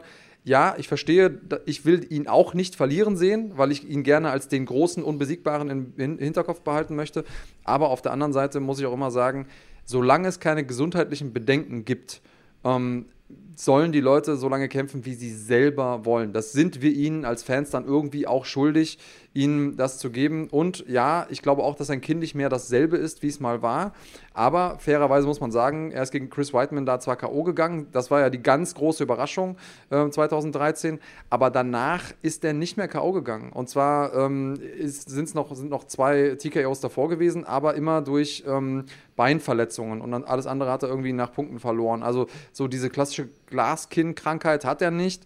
Ähm, und insofern sein Körper das mitmacht und er das wollen würde, äh, darf er gerne von mir aus nochmal kämpfen. Aber ich brauche es jetzt als Fan nicht. Ich werde es mir angucken. Ich werde immer hoffen, dass so ein bisschen was von der alten Genialität aufblitzt. Und ich muss sagen, zusammen mit dem Habib-Rücktritt jetzt ähm, vom letzter Woche, da werden wir gleich auch noch mal ein bisschen drüber sprechen, muss ich sagen, irgendwie habe ich das Gefühl, dass es einen Umbruch gibt im MMA. Wir haben diese besondere Corona-Zeit, in der die UFC ja wirklich äh, noch mal durchgestartet ist, dadurch, dass sie die Zeit lang wirklich der einzige Sport war. Dann haben wir jetzt den Rücktritt von so vielen ähm, Legenden. Man hat das Gefühl, dass sich irgendwie eine Ära gerade wechselt, hin zu der Ära ein, äh, dieser ungeschlagenen großen Leute an der Spitze, wie zum allen voran Israel Adesanya. Ähm, und bevor es untergeht, nochmal äh, eine oder zwei Fragen an dich. Die erste Frage ist, was ist rückblickend auf die Karriere von Anderson Silva betrachtet dein Anderson Silva Moment? Gibt es einen, wo du sagst, Mensch, das war der, wo ich gemerkt habe, der ist was Besonderes oder das war der, der mir sofort einfällt, wenn ich an ihn denke? Oh, weiß ich nicht. Also mit diesem Bart da bei Pride damals angetreten ist, dachte ich, was denn das für ein Typ? So, da habe ich von dem gar nichts gehalten. Ehrlicherweise war der bei Pride auch gar nicht äh, so, so stark. Also der war schon ein guter Kämpfer, aber es war jetzt nicht so, dass man dachte, oha, das wird jetzt mal so das nächste große Ding. Äh, und dann muss ich sagen, eigentlich der, äh, der, die Ankunft in der UFC, als er, als er Lieben da zerlegt hat, da dachte man sich schon, oha, da kommt was. Und als er dann den Titel geholt hat von Rich Franklin, ähm, also spätestens da wusste man dann, okay, alles klar, äh, hier hat sich jetzt, hier haben wir jetzt gerade, da hatten wir auch einen Umbruch, weil du gerade von Umbrüchen gesprochen hast. Also das ist jetzt hier ein, ein Zeitenwechsel. Äh, hier kommst du mit, der, mit dem, was die Jungs bis jetzt hier gezeigt haben, nicht mehr durch. Hier ist jetzt ein ganz, ganz neuer Typus Kämpfer am Start. Äh, und so war es ja dann letzten Endes auch. Also ähm, ja, das war definitiv mein Moment, der Titelgewinn gegen Rich Franklin. Was war deiner? Also ich glaube, ich habe so zwei Sachen. Ähm, und zwar einmal dieser K.O., dieser Aufwärts- Ellbogen-K.O. Ich glaube, das war bei Cage Rage. Ähm, als ich das gesehen habe, habe ich. In dem Moment weiß ich noch, dass ich gedacht habe: Ach so, das ist auch möglich. Also ich habe einfach nicht für möglich gehalten, dass man so jemanden K.O. schlagen kann. Ähm, und dadurch ist nochmal eine komplette ähm, Sphäre aufgegangen in meinem Kopf, was so die Möglichkeiten sind im MMA. Und ähnlich ging es mir ähm, ich springe jetzt mal ein bisschen weiter nach vorne äh, mit dem Frontkick-K.O. gegen Vitor Belfort. Ähm, klar, der hat bis dahin eine absolut herausragende Karriere hingelegt. Auch diese ähm, Matrix- Head Movement gegen Forrest Griffin ist was, was ich äh, nie vergessen werde. Aber ich finde auch, dieser äh, Frontkick-K.O. gegen Vitor Belfort war auch so ein einschneidendes Moment, nachdem jeder Kämpfer selber versucht hat, das zu replizieren. Also vorher waren Frontkicks irgendwie aus dem Thai-Boxen und dafür da, die Gegner wegzuhalten. aber nach diesem K.O. hat einfach jeder versucht, mit dem Frontkick K.O. die Leute zum Gesicht K.O. zu treten. Vorher hat es einfach keiner probiert. Und da hat er einfach nochmal über Nacht das Spiel geändert. Das sind so die, die großen Momente aus der Karriere des Anderson Silver für mich. Ähm, und da würde ich gerne mit der nächsten Frage anschließen. Wird Uriah Hall nochmal Champion im Mittelgewicht? Nee, das glaube ich nicht. Also ich fand das auch relativ lustig. Auch das äh, hört man sonst eigentlich nicht, wenn, wenn Publikum in der Halle ist. Man hat, äh, nachdem die beiden sich gegenseitig Respekt gezollt haben, wurde äh, Uriah Hall auch nochmal von seinen Teammitgliedern und seinem Trainer geherzt. Und der hat ihm direkt wie so eine Soufflöse eingeflüstert, was er denn im Postfight-Interview sagen soll. Nämlich, dass er mal ein Statement setzen wollte und jetzt direkt einen Titelkampf fordert. Das hat er so aber nicht wirklich mit Nachdruck getan. Und ehrlicherweise glaube ich auch, dass das, ähm, dass das an der Spitze noch relativ äh, äh, dünn für ihn werden könnte, die Luft. Denn wir haben gehört, äh, er hat im Vorfeld gesagt, er hat jetzt ein komplett neues Mindset und er ist ein veränderter Kämpfer, aber ehrlicherweise muss ich sagen, so richtig überzeugt ähm, hat er mich da trotzdem nicht, auch wenn er jetzt natürlich durch K.O. gewonnen hat, klingt ein bisschen blöd, äh, aber äh, ich weiß nicht, für die Israel Adesanyas und die Robert Whittakers dieser Welt ähm, weiß ich ehrlicherweise nicht, ob ob das da reicht, Andreas. Ja, jetzt haben wir äh, doch schon relativ lang wieder gequatscht, fast eine Stunde voll gemacht mit dem Recap. Ich würde sagen, wir äh, rasen mal schnell durch die Tipps für nächste Woche, ähm, denn da auch da steht eine sehr, sehr interessante UFC-Veranstaltung an. Dann sprechen wir noch über Boxen. Auch da gab es dieses Wochenende sehr, sehr viel. Du hast noch ein Interview geführt mit Daniel Weichel. Auch das ist noch in der Pipeline und vieles, vieles mehr, was wir noch in der Sendung haben. Das heißt, ich würde ein bisschen auf die Tube drücken wollen. Andreas, äh, zum Zeitpunkt, als wir die Tipps gemacht haben, standen für nächste Woche nur vier Kämpfe fertig, äh, vier Kämpfe fest. Gestern während der Übertragung wurde irgendwie noch ein fünfter angekündigt. Den habe ich jetzt mich nicht darauf vorbereitet. Wollen wir einfach nur die vier tippen, die, die gestern Mittag feststanden? Ähm, sollten wir machen. Und ähm, ja, lass uns so machen. Dann Dann, dann lass uns da zügig durchgehen. Äh, also, es äh, ist eine sehr, sehr spannende Fight Night mit einem Halbschwergewichtskampf. Thiago Santos gegen Glover Teixeira im Main Event. Äh, dazu gleich. Los geht es aber bei den Damen. Äh, ich will nicht sagen den leichten Mädchen, das könnte falsch verstanden werden, aber den leichteren Damen. Äh, Im Strohgewicht Claudia Gadelia bekommt es zu tun mit einer starken Chinesin Yan Xiaonan, die in ihrem letzten Kampf äh, Karolina Kovacevic besiegt hat. Eine gute Serie hingelegt hat in der UFC und so langsam Titelansprüche anmelden dürfte dürfte, wenn sie an Claudia Gardelia hier vorbeikommt. Da du verloren hast, lieber Andreas Kranjotakis, darfst du gern vorlegen. Wird sie es denn schaffen, an äh, Claudia Gardelia vorbeizukommen?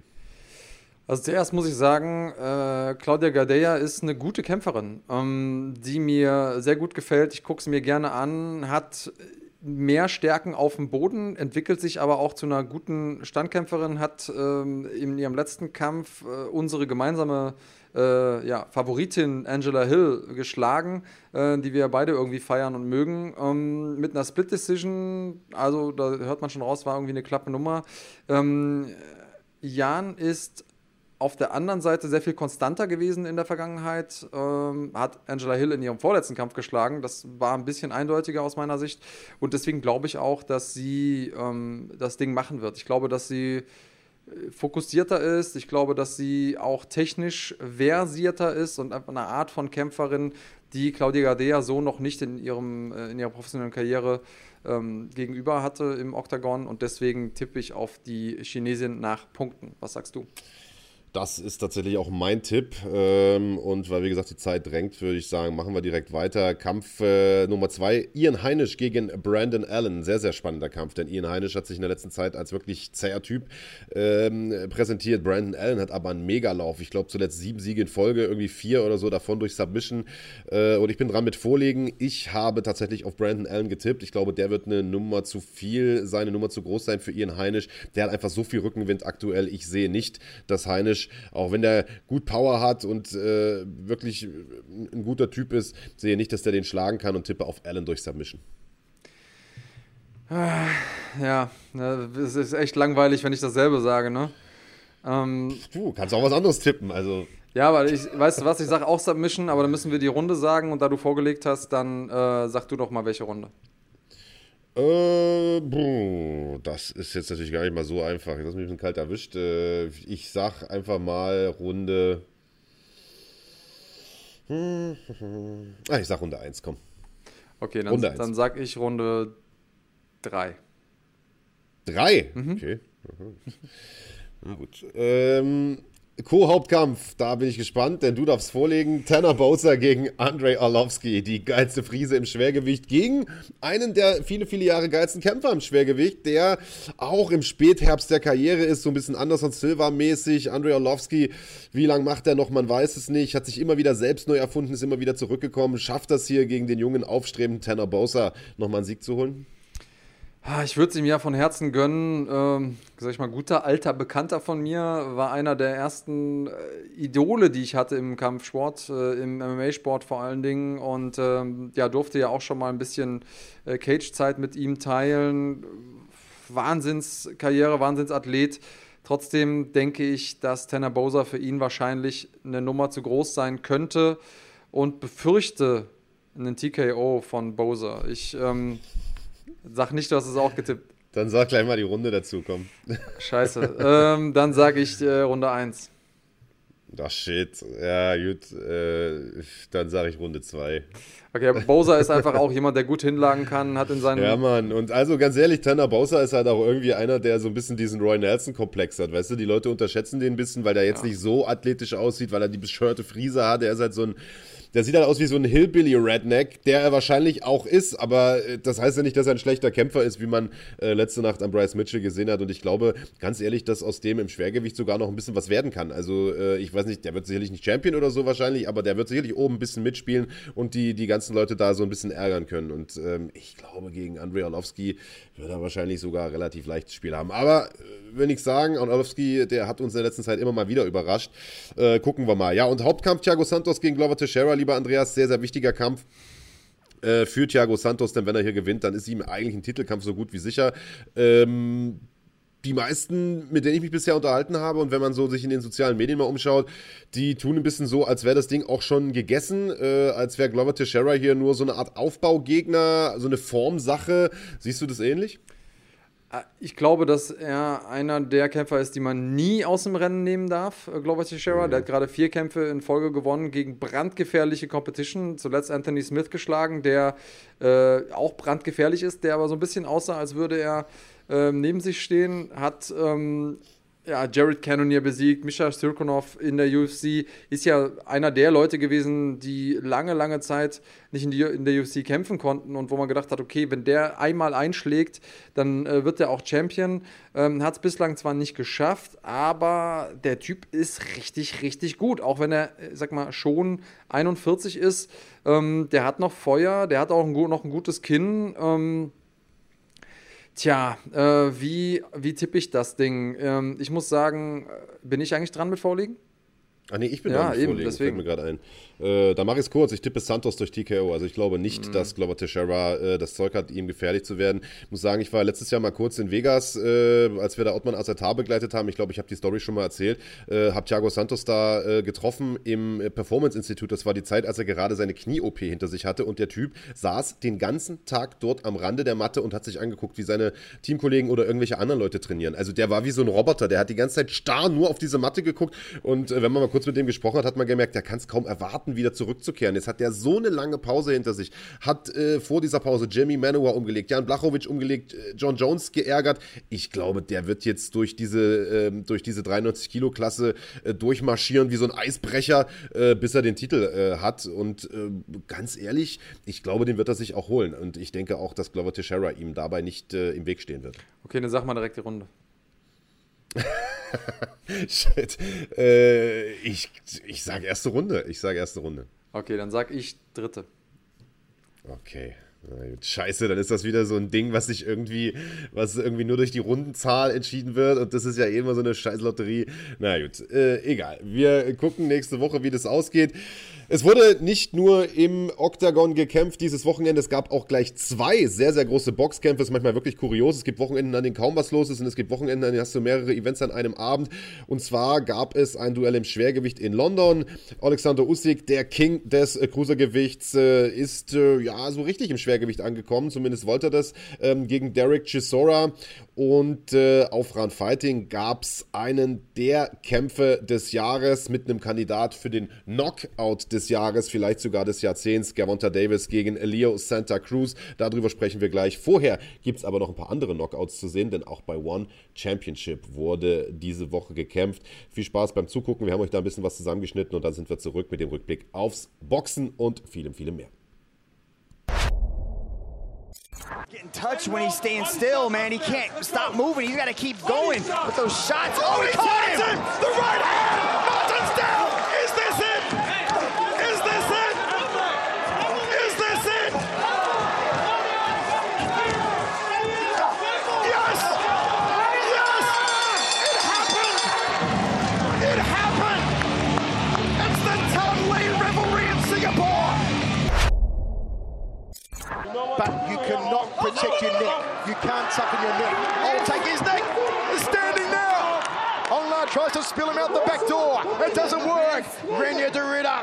The choke again.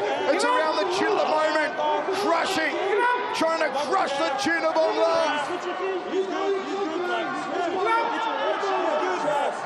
Oh, it's sliding underneath the chin. Is it going to happen? Oh, my word.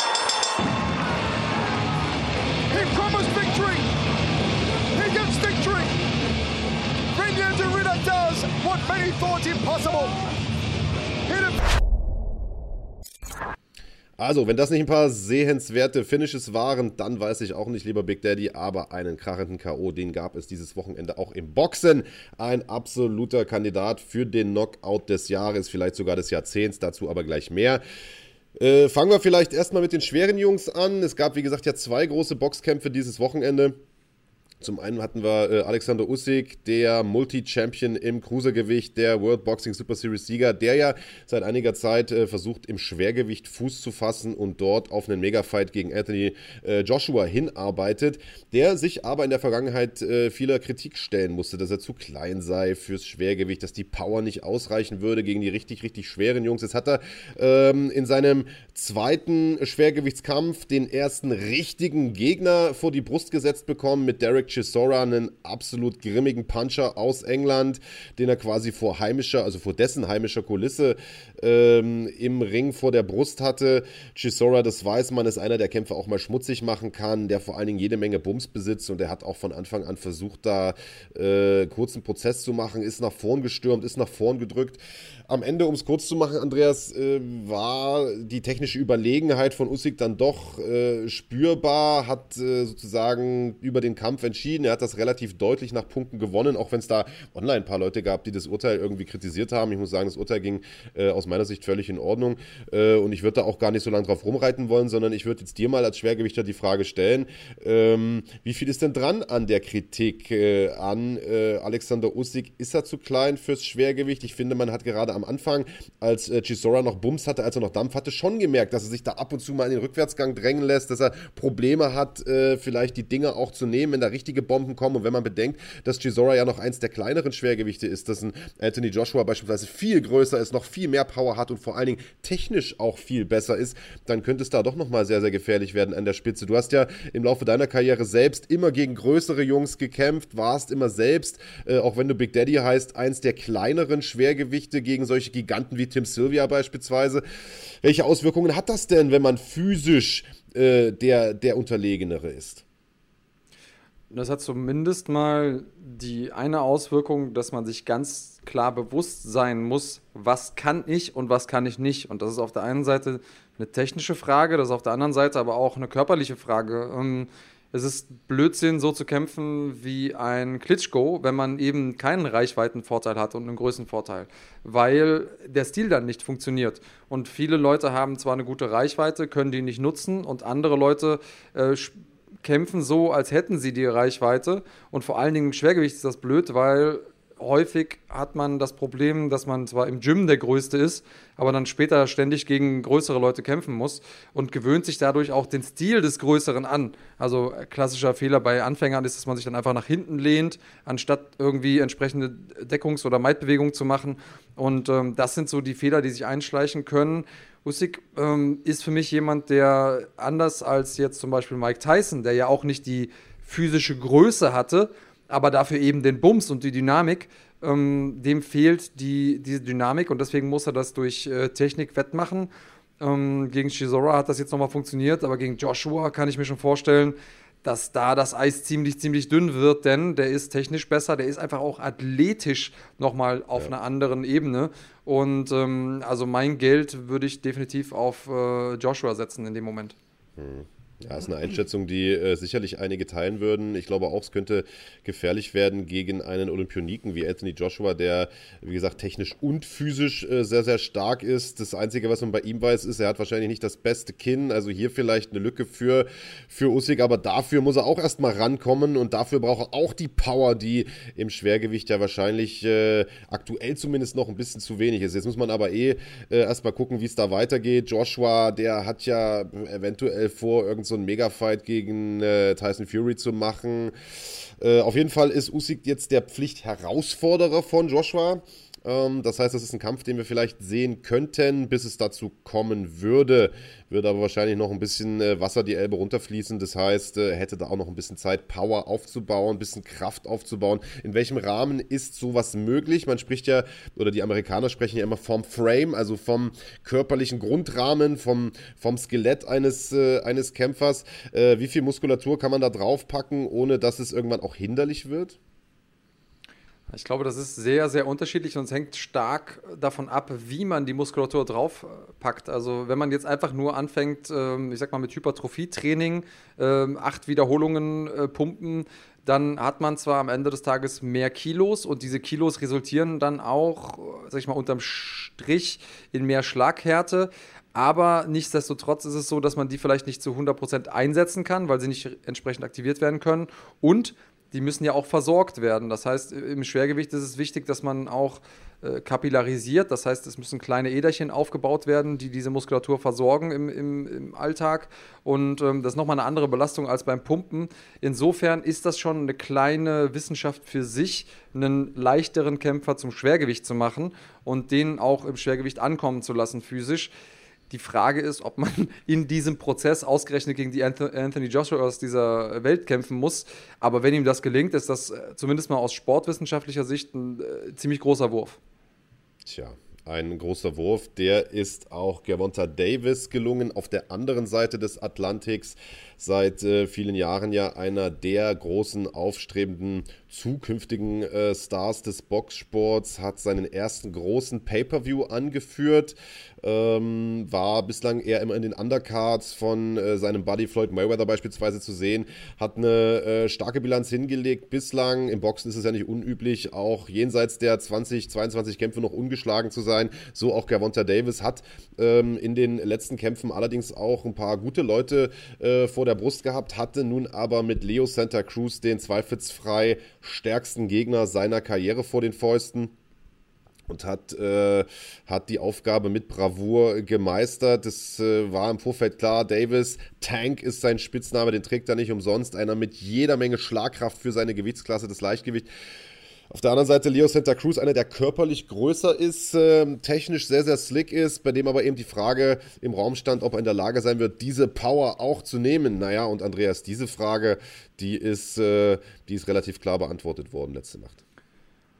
Klar beantwortet worden. Tank, du hast es gesagt, viel Druck war da ähm, einer der Schlüssel für Davis und ich ähm, möchte nochmal alle Leute herausfordern, die denken, Kampfsport generell sei ähm, was für Dove oder hätte nur was mit wildem Draufgeprügele zu tun. Schaut euch den Kampf und insbesondere das K.O. nochmal genau an. Witzigerweise, ich war vorletzte Woche noch bei ähm, den Freunden in Koblenz, ähm, bei Crossfight, liebe Grüße an der Stelle, ähm, und habe dann spontan die Einheit übernommen und habe den Leuten gesagt, im Kampf geht es so ein bisschen darum, eine Geschichte zu erzählen. Ich erzähle meinem Gegner eine Geschichte, was mir wehtut, was ich für Bewegungen mache. Und wenn er die Geschichte glaubt, dann kann ich davon abweichen. Und ähm, genau das hat Davis gemacht. Der hat nämlich ähm, Cruz gestellt am Seil und Cruz kam eins, zweimal gut durch mit der rechten, hat also die rechte geschlagen und hat Cruz getroffen damit. Und Cruz hat das noch ein paar Mal zugelassen. Und im richtigen Moment, und zwar in dem Moment, wo Cruz alles in diese rechte gelegt hat, weil er sich denkt, ah, ich treffe ja damit, taucht er ab darunter und haut diesen Uppercut aus der Hölle rein. Ähm, das, war kein, das war kein Lucky Punch. Also für all die Leute, die ähm, vielleicht diese Psychologie und die Taktik hinter dem Boxen auch nicht so 100% verstehen. Das Ding war ein absolutes Meisterstück, ähm, abgesehen von der Tatsache, dass man diesen Uppercut in der Art und Weise auch hunderttausende Male so gedrillt haben muss, damit er so sitzt. Also einer der wenigen Momente, wo ich äh, im Boxsport mal gesagt habe, alter Bär, äh, jetzt bin ich gerade sogar aufgeregt. Äh, vollkommen richtig analysiert, Andreas. Also Davis hat es auch selbst dann irgendwie im Nachgang gesagt. Er meint, wir wussten, äh, Santa Cruz wird, wird der Größere sein. Er macht sich klein, beugt sich nach vorn, beugt sich dabei vorn über, ist dadurch natürlich prädestiniert für den Aufwärtshaken und äh, man hat auch über den Verlauf der, ich glaube, sechs Runden oder der vorherigen fünf Runden, in der sechsten war dann Schluss, äh, gesehen, dass er immer wieder versucht hat, diesen Aufwärtshaken tatsächlich auch anzubringen. Genauso wie du es gerade nämlich auch erklärt hast, also ihn reinzulocken und dann auf den Konter laufen zu lassen. In der sechsten hat das Ding dann tatsächlich auch getroffen und äh, den Sack zugemacht. Äh, Santa Cruz hat sich gut verkauft, hat äh, gerade in der ersten oder in den ersten beiden Runden Davis auch immer mal wieder ein bisschen in Bedrängnis äh, bringen können aber am Ende war die Power von Gavonta Davis einfach zu viel, der wirklich ein hervorragender defensiver Boxer ist, aber eben auch ein hervorragender offensiver Boxer ist. Also eine, eine sehr, sehr gefährliche Mischung äh, und einer, der da in Zukunft noch für einige Furore sorgen kann. Jetzt müsste eigentlich der Kampf gegen Teofimo Lopez kommen, der ja vor kurzem erst äh, Vasilo Machenko besiegt hat. Ob es so ist, man weiß es immer nicht im Boxen. Da kommt es ja leider sehr, sehr häufig nicht zu den Kämpfen, zu denen es eigentlich kommen müsste. Deswegen äh, harren wir erstmal der Dinge, die da kommen, zu einem Kampf, zu dem es nun aber definitiv kommen wird. Äh, ich sehe, du hebst den Finger. Jetzt habe ich so eine schöne Überleitung gehabt zum Daniel Weichel-Interview. äh, was hast du denn ja, noch zu sagen? Kann, kannst, du, kannst du gleich noch, ich hoffe, du kannst dir merken, denn für die Leute, die den Kampf nochmal sehen wollen, den gibt es natürlich auf der Run Fighting Plattform. Ja. Den könnt ihr abrufen und da könnt ihr vielleicht nochmal so ein bisschen drauf gucken, was wir hier jetzt gerade versucht haben, technisch zu analysieren. Sehr sehenswerter Kampf und das sage ich als jemand, der kein großer Boxfan ist, kann man sich angucken. Ja, absolut. Also wie gesagt, Fight of the Year äh, Contender definitiv. Sechs Runden Action, beide nur Vorwärtsgang, nur geballert und äh, wie gesagt, ja K.O. Den äh, haben wir jetzt hier schon eingeblendet, den äh, kann man sich dann in Dauerschleife nochmal geben äh, zum Sonntag. Was gibt es Schöneres? Ja, aber äh, wie gesagt, ich hatte ja gerade schon versucht irgendwie anzudeuten, dass wir auch noch einen Interviewgast haben, lieber Andreas. Du warst die Woche über nicht untätig, hast dich unterhalten mit dem großartigen Daniel Weichel, der nun nach langer Corona-bedingter Pause auch wieder in Aktion sein wird. Wir erinnern uns, wir spulen mal ein paar Monate zurück. Damals äh, lief ein großes Turnier bei Bellator oder lief gerade an, nämlich das eine Million Dollar Turnier, unter anderem anderem äh, im äh, Federgewicht, also in der Gewichtsklasse von Daniel Weichel. Dort äh, war sozusagen das Ziel, im Turniermodus über mehrere Veranstaltungen hinweg äh, am Ende als Turniersieger dazustehen und eine Million Dollar zu gewinnen. Äh, und da gab es leider einige Absagen aufgrund von Corona. Nun rollt das Ganze wieder an und auch Daniel wird endlich wieder kämpfen. Und was der da zu sagen hatte, das schauen wir uns jetzt mal an mit einem Interview. Hallo und herzlich willkommen. Wir haben ein Interview mit dem großartigen Daniel Drake Weichel, der in gar nicht allzu langer Zeit gegen Emanuel Sanchez antreten wird. Die beiden kennen sich bereits, wie er zu dem Kampf steht und was ihn sonst so gerade beschäftigt. Das bespreche ich mit ihm jetzt. Daniel, hallo und herzlich willkommen. Grüß dich. Schön bei euch zu sein. Also, du bist ähm, ziemlich im Stress, wenn man das so mitbekommt. Also, wir haben uns jetzt, glaube ich, fast eine Woche versucht zu terminieren gegenseitig und zu gucken. Ja. Einmal konnte ich nicht, einmal konntest du nicht. Aber das Training scheint dich ziemlich einzunehmen, denn jedes Mal, wenn du sagtest, ah, da kann ich nicht, dann hat sich irgendwas bei dir im Trainingsrhythmus verschoben oder so. Ähm, erzähl mal ganz kurz, wie läuft das Training? Ja, wir versuchen halt ganz relativ individuell das Training anzupassen, die Einheiten so zu schneiden, dass sie wirklich genau auf Regeneration, auf das, was wir im Gameplan implementieren wollen, dass das alles genau passt mit Trainingspartnern. Auch jetzt äh, die letzten die letzten Wochen natürlich auch, dass man nicht zu viel in Kontakt mit anderen Leuten kommt. Ja, ähm, klar, werden getestet im Hinblick auf den Kampf und da soll es kein Unglück geben, ja. Ähm, ist das eine zusätzliche Herausforderung, vielleicht auch noch im, Vergleich zu deinem letzten Kampf, die du jetzt hast? Sagst jetzt weniger Kontakt, das heißt, ihr habt dann vielleicht auch eigene Zeiten im Gym, die, wo ihr das Gym verwendet, damit ihr nicht mit so vielen Leuten irgendwie gemeinsam da trainiert. Muss man sich das so vorstellen oder was macht ihr noch alles? Ja, genau. Also wir, wir gucken, dass wir dann zu Zeiten äh, trainieren, wo wir jetzt nicht äh, in dem äh, Mainstream allen Leuten über den Weg laufen, ähm, dass wir ein bisschen abgeschotteter sind. Ja, und äh, ansonsten machen wir einfach individuell ähm, unseren Trainingsplan durch. Ja. Es ist keine großartige Veränderung für mich, da ich eh, wenn ich jetzt so in den letzten vier Wochen der Vorbereitung bin, jetzt nicht so viel unterwegs bin. Ja, also es geht ja natürlich auch darum, dass man die Kontakte nach außen hin ein bisschen einschränkt, dass man nicht in die Stadt geht unbedingt, in Restaurants oder so, einfach um das Risiko so niedrig zu halten wie möglich.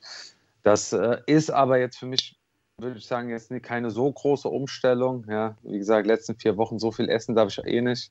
Mhm. Vielleicht mal einen leckeren Kaffee irgendwo äh, sich gönnen, aber ansonsten, ja, das, äh, das sind auch alles Sachen, da das fällt dann unter den normalen Trainingsalltag, dass das einfach alles äh, zu Hause stattfindet und Gym zu Hause so die Hauptstandorte sind. Das heißt, Shisha-Bar im Bahnhofsviertel hatte ich jetzt eine Weile schon nicht gesehen. äh, nee, auch so nicht, glaube ich. nee, du bist eh nicht so der Typ. Was, was macht denn Daniel Weichel, wenn er nicht trainiert und nicht kämpft? Wenn ich nicht trainiere und nicht kämpfe, bin ich in der Regel bei der Familie, bei meiner Tochter. Ja, es ist ähm, eine sehr schöne Zeit, jetzt so die Kleine auch ranwachsen zu sehen, die Veränderungen zu sehen. Und da nehme ich äh, liebend gerne jeden Moment äh, mit und bin sehr dankbar für jeden Moment, den ich erleben darf. Das merkt man auch, wenn man dir äh, folgt auf den sozialen Medien, ähm, dass du da sehr, sehr viel Kraft draus zu ziehen scheinst. Wir erleben äh, häufiger beides. Also zum einen, wenn, wenn Kämpfer irgendwie Väter werden oder Kämpferinnen Mütter, dass sie irgendwie ein bisschen abgelenkt sind vom Fight Game und dann wieder andersrum, dass sie aber irgendwie eine Art Zusatzmotivation haben. Hat das irgendwas mit dir gemacht, äh, Vater zu werden? Und das macht ja sowieso was mit dem Lifestyle. Also am Anfang verändert es irgendwie den Schlafrhythmus und ähm, vielleicht verändert es auch so ein bisschen den Grund, warum man was tut. Ähm, hast du da irgendwie einen Unterschied festgestellt oder ist es dasselbe jetzt als Papa Weichel?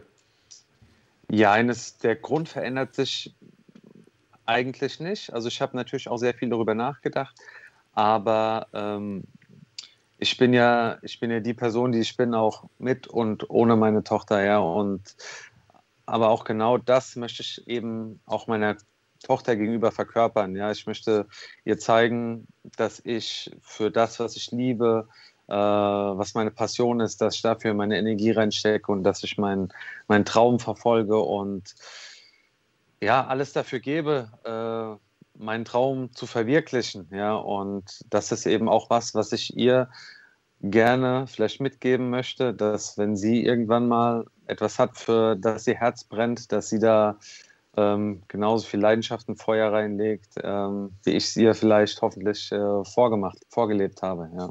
Wer weiß, vielleicht guckt sie ja in 18 Jahren oder so mal hier ähm, unser Interview und dann wird sie sich daran zurückerinnern, genau. äh, an die, die, ganzen Lehren, die sie bekommen hat in der Zeit. Aber auf der anderen ja. Seite ist es natürlich so, als Familienvater, also ich weiß es selber, ich habe im Gym gewohnt irgendwie, als ich noch ähm, jung und vogelfrei war. Ähm, aber so als Familienvater ist das nochmal eine andere Geschichte. Das Einkommen als Kämpfer ist jetzt nicht so, als würdest du irgendwo äh, fest angestellt sein, einen 9-to-5-Job machen. Ähm, Gibt es da denn irgendwie existenzielle oder Existenzängste oder irgendwas, was sich verändert hat? Naja, ich bin jetzt in einem 1 Million Dollar Turnier bei Bellator. Das ist natürlich nicht die Hauptsache, aber das ist schon was, wo, womit ich auch eben genau diesen Gedanken, dass ähm, ich für meine Familie Geld verdienen muss, eben ja, ruhig gestellt habe. Ja?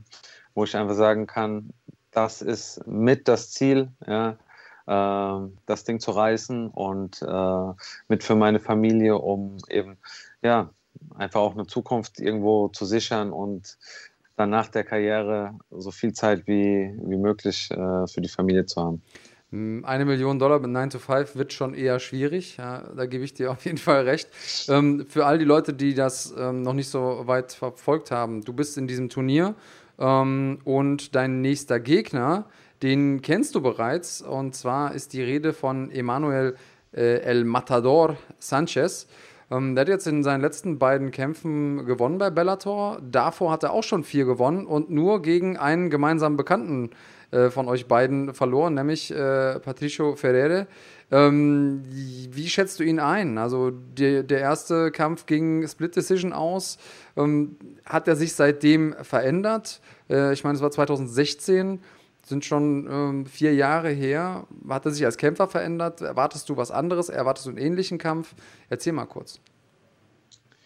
Er hat sich mit Sicherheit verändert, er hat an sich gearbeitet und sein, ich, ich sehe eigentlich so, sein Bewegungsmuster ist relativ ähnlich geblieben, aber was auffällig ist in seinen letzten Kämpfen, dass er einfach versucht, extrem hohen Druck zu machen von Anfang an.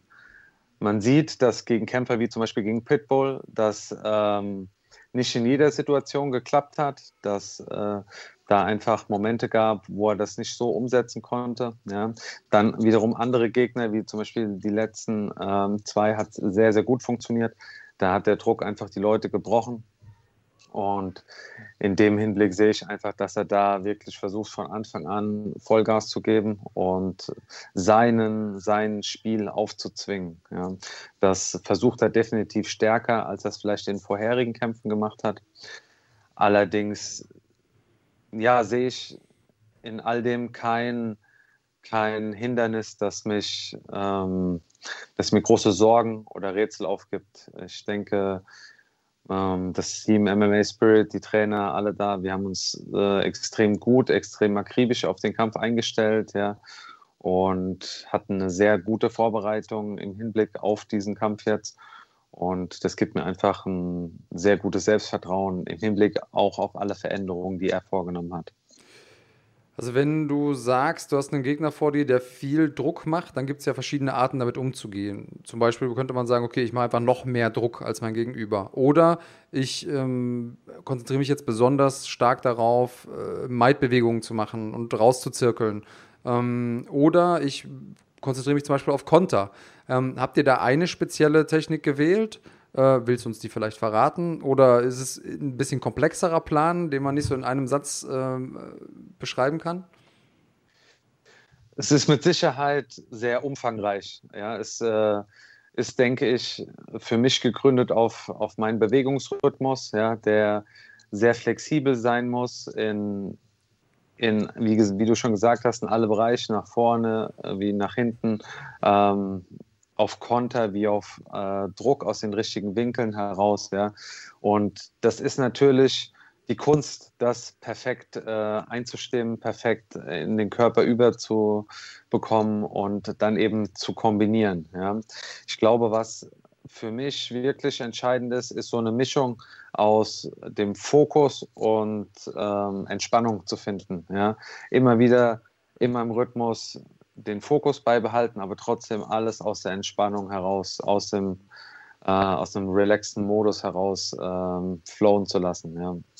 Und so hat es bei mir die Vorbereitung eigentlich, äh, so hatte ich wirklich die besten Momente in der Vorbereitung, wo ich dann auch immer so dieses, diesen, wie so ein Aha-Moment hatte, wo ich dachte, ah, genau so muss ich es machen. Dann ist das Ding safe klingt erstmal gut, wenn man, wenn man diese ja, äh, wachen Momente hat und dann auf einmal versteht, okay, so muss ich im, im Kampf das Ganze umsetzen. Ähm, das ist ein guter Schritt in, in Richtung Sieg. Wenn man sich äh, deinen Gegner nur auf dem Papier anguckt, dann würde man sagen, okay, der hat jetzt in seinen 19 äh, Profisiegen nur einmal durch K.O. gewonnen. Ähm, der kann bestimmt nicht allzu viel im Stand, dafür hat er acht Submissions. Ähm, würdest du ihn als klassischen Grappler einstufen? Weil er kommt ja aus Milwaukee, äh, trainiert da bei Rufus Sports. Ähm, die sind ja eigentlich eher dafür bekannt, gute Striker hervorzubringen. Ähm, siehst du ihn eher als well-rounded oder hat er irgendwo eine bestimmte Stärke? Nee, ich sehe ihn definitiv als well-rounded. Er ist sehr, wie gesagt, sehr, sehr aktiv im Stand. Und man, man hat in seinen Kämpfen, in den Submission-Eingängen gesehen, er ist einfach auch extrem aktiv im Boden und er weiß, wo er sich hinbewegt. Man sieht, da ist ein Konzept dahinter, er hat einen Plan Und das spricht eben auch für seine Qualität als Kämpfer. Ja, die hat er definitiv, sonst wäre er ja auch nicht da, wo, äh, wo du jetzt auch bist, sozusagen, nämlich in diesem äh, Millionen-Dollar-Turnier. Am 12. November geht es weiter, soll es weitergehen ähm, in der Mohegan Sun Arena in äh, Connecticut. Ähm, Bellator 252 ist da angesetzt. Hast du irgendwelche mhm. Gedanken, Zweifel in deinem Hinterkopf, jetzt auch vor dem Hintergrund, dass wir hier nochmal in Deutschland zusätzliche Auflagen bekommen haben, was die Hygiene angeht ähm, äh, und Corona, äh, dass da irgendwas platzen könnte? Oder sagst du, das wird auf jeden Fall stattfinden, deswegen habe ich gar keine Zweifel? Naja, ich war ja genau der gleichen Situation im Prinzip beim letzten Kampf. Ähm, grundsätzlich bereite ich mich auf den Kampf vor. Der Kampf findet statt in meinem Kopf und natürlich wissen wir, es kann alles passieren. Wir haben es erfahren, aber ich gehe davon aus, dass das Ding stattfindet und genauso bereite ich mich auch weiterhin auf den Kampf vor. Im Kopf und auch mit meinem Team arbeiten wir einfach so darauf hin, ähm, als kann da nichts kommen. Okay. Ähm, das funktioniert für dich auch? Oder gibt es dann doch die Momente, wo du denkst, so nachts mal wach liegst und denkst, ah, hoffentlich nicht? Klar sage ich hoffentlich nicht, aber wir haben es, diese Sache haben wir einfach nicht in der Hand. Ich meine, wie gesagt, das letzte Mal habe ich, äh, waren es auch im Prinzip zwei, drei Wochen vorher, wo sich die Situation zugespitzt hat und ich sage, naja, ja, Tickets sind gebucht, Hotel ist gebucht, ähm, was soll da kommen? Ja, die, Mhm. Jetzt, ich meine, sie sind die Vorbereitungen ein bisschen anders. Es gibt die Tests vorher ähm, im Hinblick auf den Kampf. Das Team wird getestet, Kämpfer werden getestet. Es ist schon alles optimal im Prinzip vorbereitet, dass der Kampf stattfindet.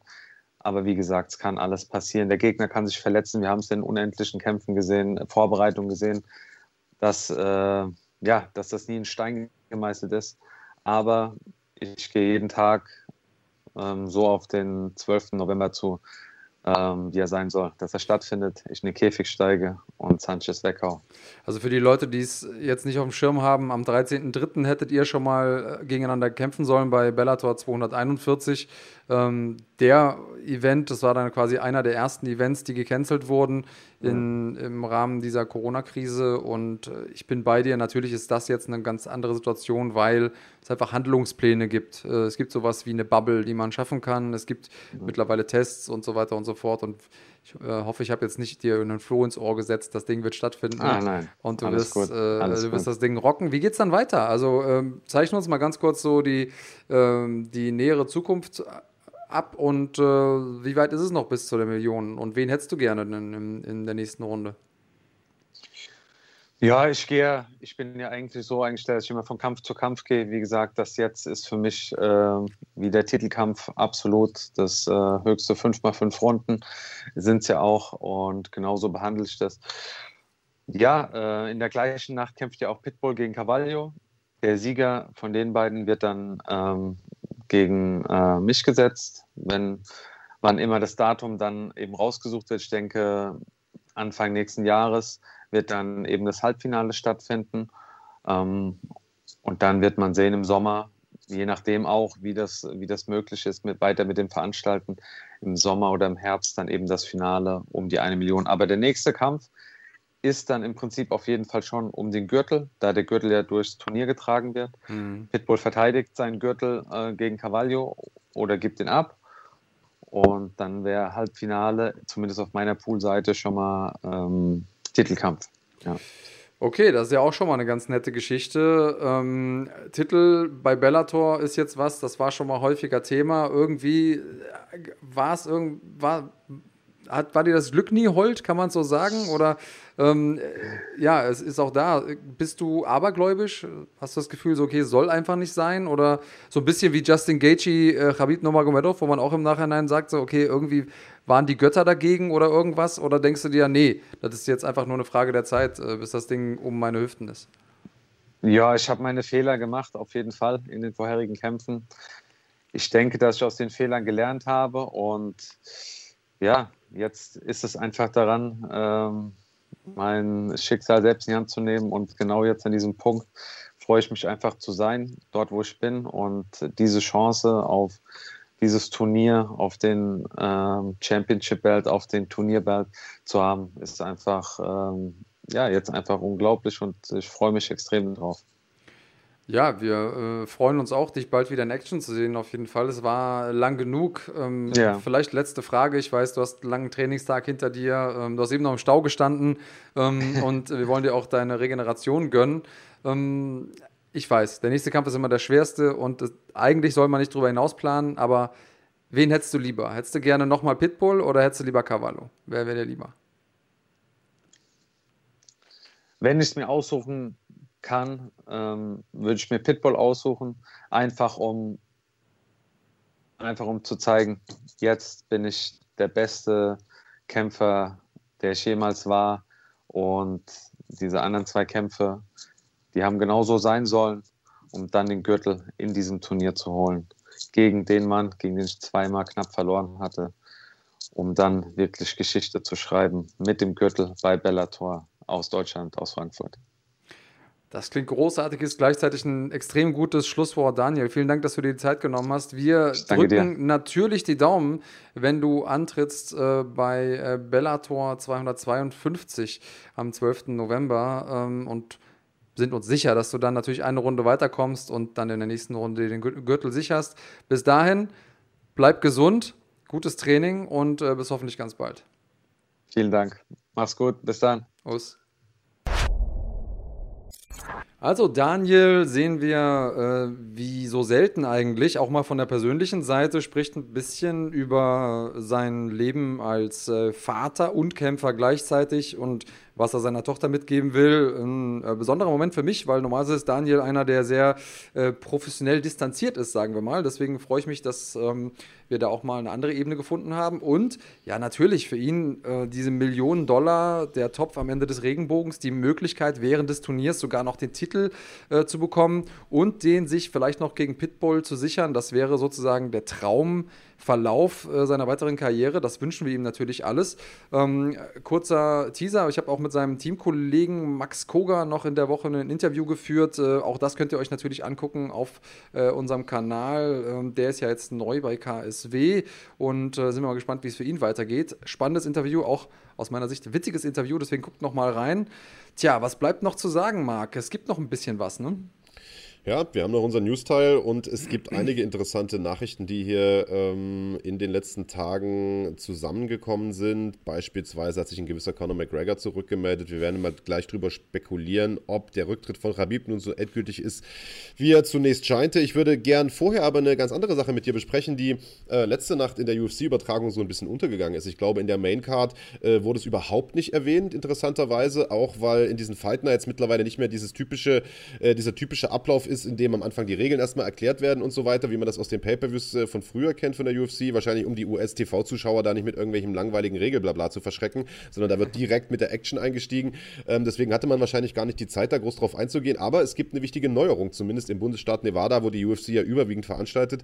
Es wird in Zukunft nämlich äh, die Möglichkeit eines Replays während des Kampfes geben. Also eine, es wird eine Art Videoschiedsrichter geben, wie wir das im deutschen, aus der deutschen Fußball-Bundesliga auch kennen es gab ja in der Vergangenheit immer mal wieder Szenen, die ein bisschen strittig waren äh, und viele Zuschriften haben uns da auch erreicht, hier in den YouTube-Kommentaren beispielsweise, in denen gesagt wurde, Mensch, äh, wieso guckt sich der Referee nicht einfach das Replay an? Da gibt es überall Riesenmonitore in der Halle, da muss er nur da hochgucken, dann sieht er doch, ob das Knie erlaubt war oder nicht, ob das Knie am Boden war oder nicht, äh, wie auch immer. Aber die Antwort war bisher, Andreas, es war schlicht nicht erlaubt. Man durfte zwar in einigen Bundesstaaten ein Replay nutzen, also die Videoanalyse sozusagen nutzen, aber nur wenn der Kampf Kampf bereits zu Ende war, also in einer kampfbeendenden Sequenz und äh, selbst wenn da festgestellt wurde, okay, das war eine unerlaubte Technik, dann blieb der Kampf auch beendet. Man kann das ja schlecht wieder anpfeifen. Nun wird das allerdings geändert. Es wird ab jetzt einen vierten Judge geben, der äh, am Oktagonrand sitzt und im Prinzip nichts anderes zu tun hat, als einen Knopf zu betätigen, wenn ihm etwas Spanisch vorkommt. Ähm, betätigt er diesen Knopf, leuchtet ein gelbes Licht auf, der Referee sieht das und kann dann sozusagen den richtigen Moment abpassen, um einzuschreiten, den Kampf zu unterbrechen und tatsächlich äh, sich das Replay auf Video anzugucken und Aktionen noch einmal neu zu bewerten. Ja, das ist äh, interessant. Im Fußball gibt es das ja jetzt, wie gesagt, auch schon seit einiger Zeit. Ist dort mit gemischten Gefühlen aufgenommen worden. Wie findest du das Ganze? Hm. Tja, also wie immer äh, gibt es mehrere Seiten der Medaille. Ich glaube, dass der MMA-Sport eigentlich wie kaum ein anderer Sport von seiner Dynamik lebt. Das ist einer der Gründe, warum ich zum Beispiel MMA im, im, Cage viel besser finde als im Ring, weil der Ring immer wieder dafür sorgt, dass die Dynamik des Kampfes unterbrochen wird und dadurch wird der Kampf verfälscht. Ähm, alles, was also den Kampf daran hindert, weiterzulaufen, sehe ich erstmal als was Negatives an. Auf der anderen Seite muss man sagen, wir sind ja noch so ein verhältnismäßig junger Sport. Das heißt, der ähm, Sport, den wir jetzt sehen, der wird mit Sicherheit in 20 Jahren nochmal anders sein. Und die Frage, dass es bislang noch nicht ähm, oder der Umstand, dass es bislang noch, das noch nicht gab, diesen Videobeweis, äh, der ist eigentlich mindblowing. Also warum gibt es das nicht in der UFC. Klar, dass nicht jeder Wald- und Wiesenveranstalter das irgendwie technisch leisten kann und so, das, darüber sage ich überhaupt nichts. Aber ähm, dass die UFC das nicht äh, gemacht hat bislang, ist äh, mir eine große, ein großes Fragezeichen gewesen. Ich finde es an und für sich gut, aber ich bin sehr gespannt, wie es sich im Endeffekt dann faktisch gestalten wird. Denn Du hast es gesagt, bislang war es so, der Kampf musste quasi durch die Szene abgebrochen werden. Danach konnte man sich das Ganze nochmal angucken und dann konnte der Kampf auch nicht nochmal neu gestartet werden, sondern man sagt, okay, es war unabsichtlich, no contest oder es war absichtlich, Disqualifikation oder nee, alles, alles legitim. Ähm, eine wichtige Sache, die man vielleicht noch mit erwähnen muss, ist trotzdem, der Referee, der im Cage ist, ist derjenige, der die Entscheidungsgewalt hat. Also derjenige, der diesen Knopf drückt als, als vierter Offizieller um den Cage herum, der kann zwar sagen, oh, hier ist was, guck doch mal bitte hin, aber der kann nicht sagen, äh, ja, äh, ich entscheide jetzt so und so, sondern er kann nur den Referee darauf hinweisen. Das ist vielleicht auch nochmal eine spannende Situation. Ich glaube, ähm, die Zeit wird zeigen, wie viel Sinn und Unsinn das Ganze hat. Trotzdem ja. finde ich es eine richtige, äh, richtige Bewegung in die richtige Richtung, sagen wir mal so. Ich weiß noch nicht, ob wir da komplett am Ende sind, ähm, aber es ist eine Tendenz in die richtige Richtung.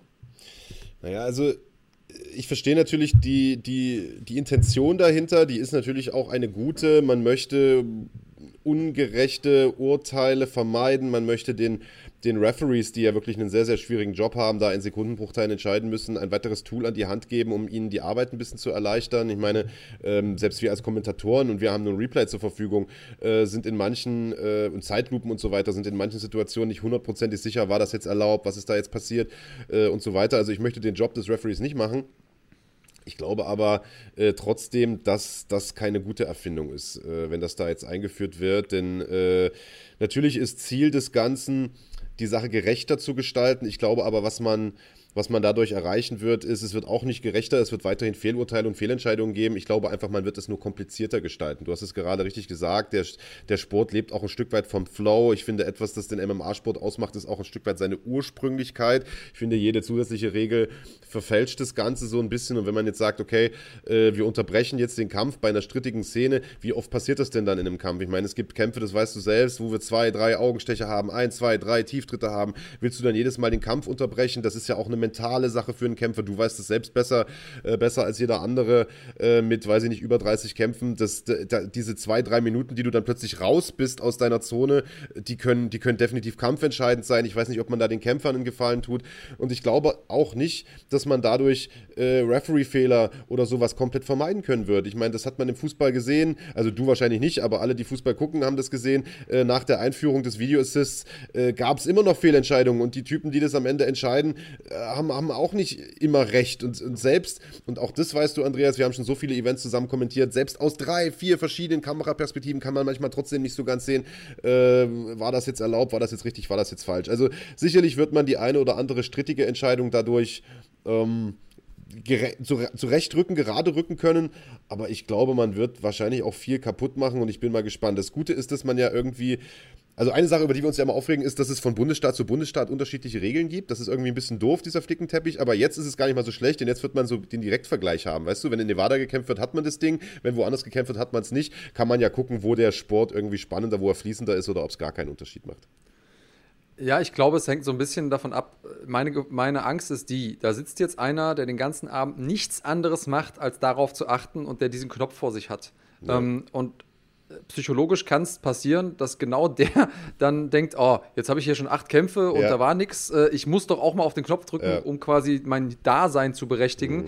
Ähm, wenn sowas passiert und dann irgendwie in den, in den Main-Fights irgendeiner mit einem, äh, mit einem nervösen Zeigefinger irgendwie unterwegs ist, dann könnte das gurkig werden. Wenn es richtig angewendet wird von jemandem, der Ahnung hat von dem Sport, dann könnte das eine wirkliche, ein wirklicher Zugewinn sein.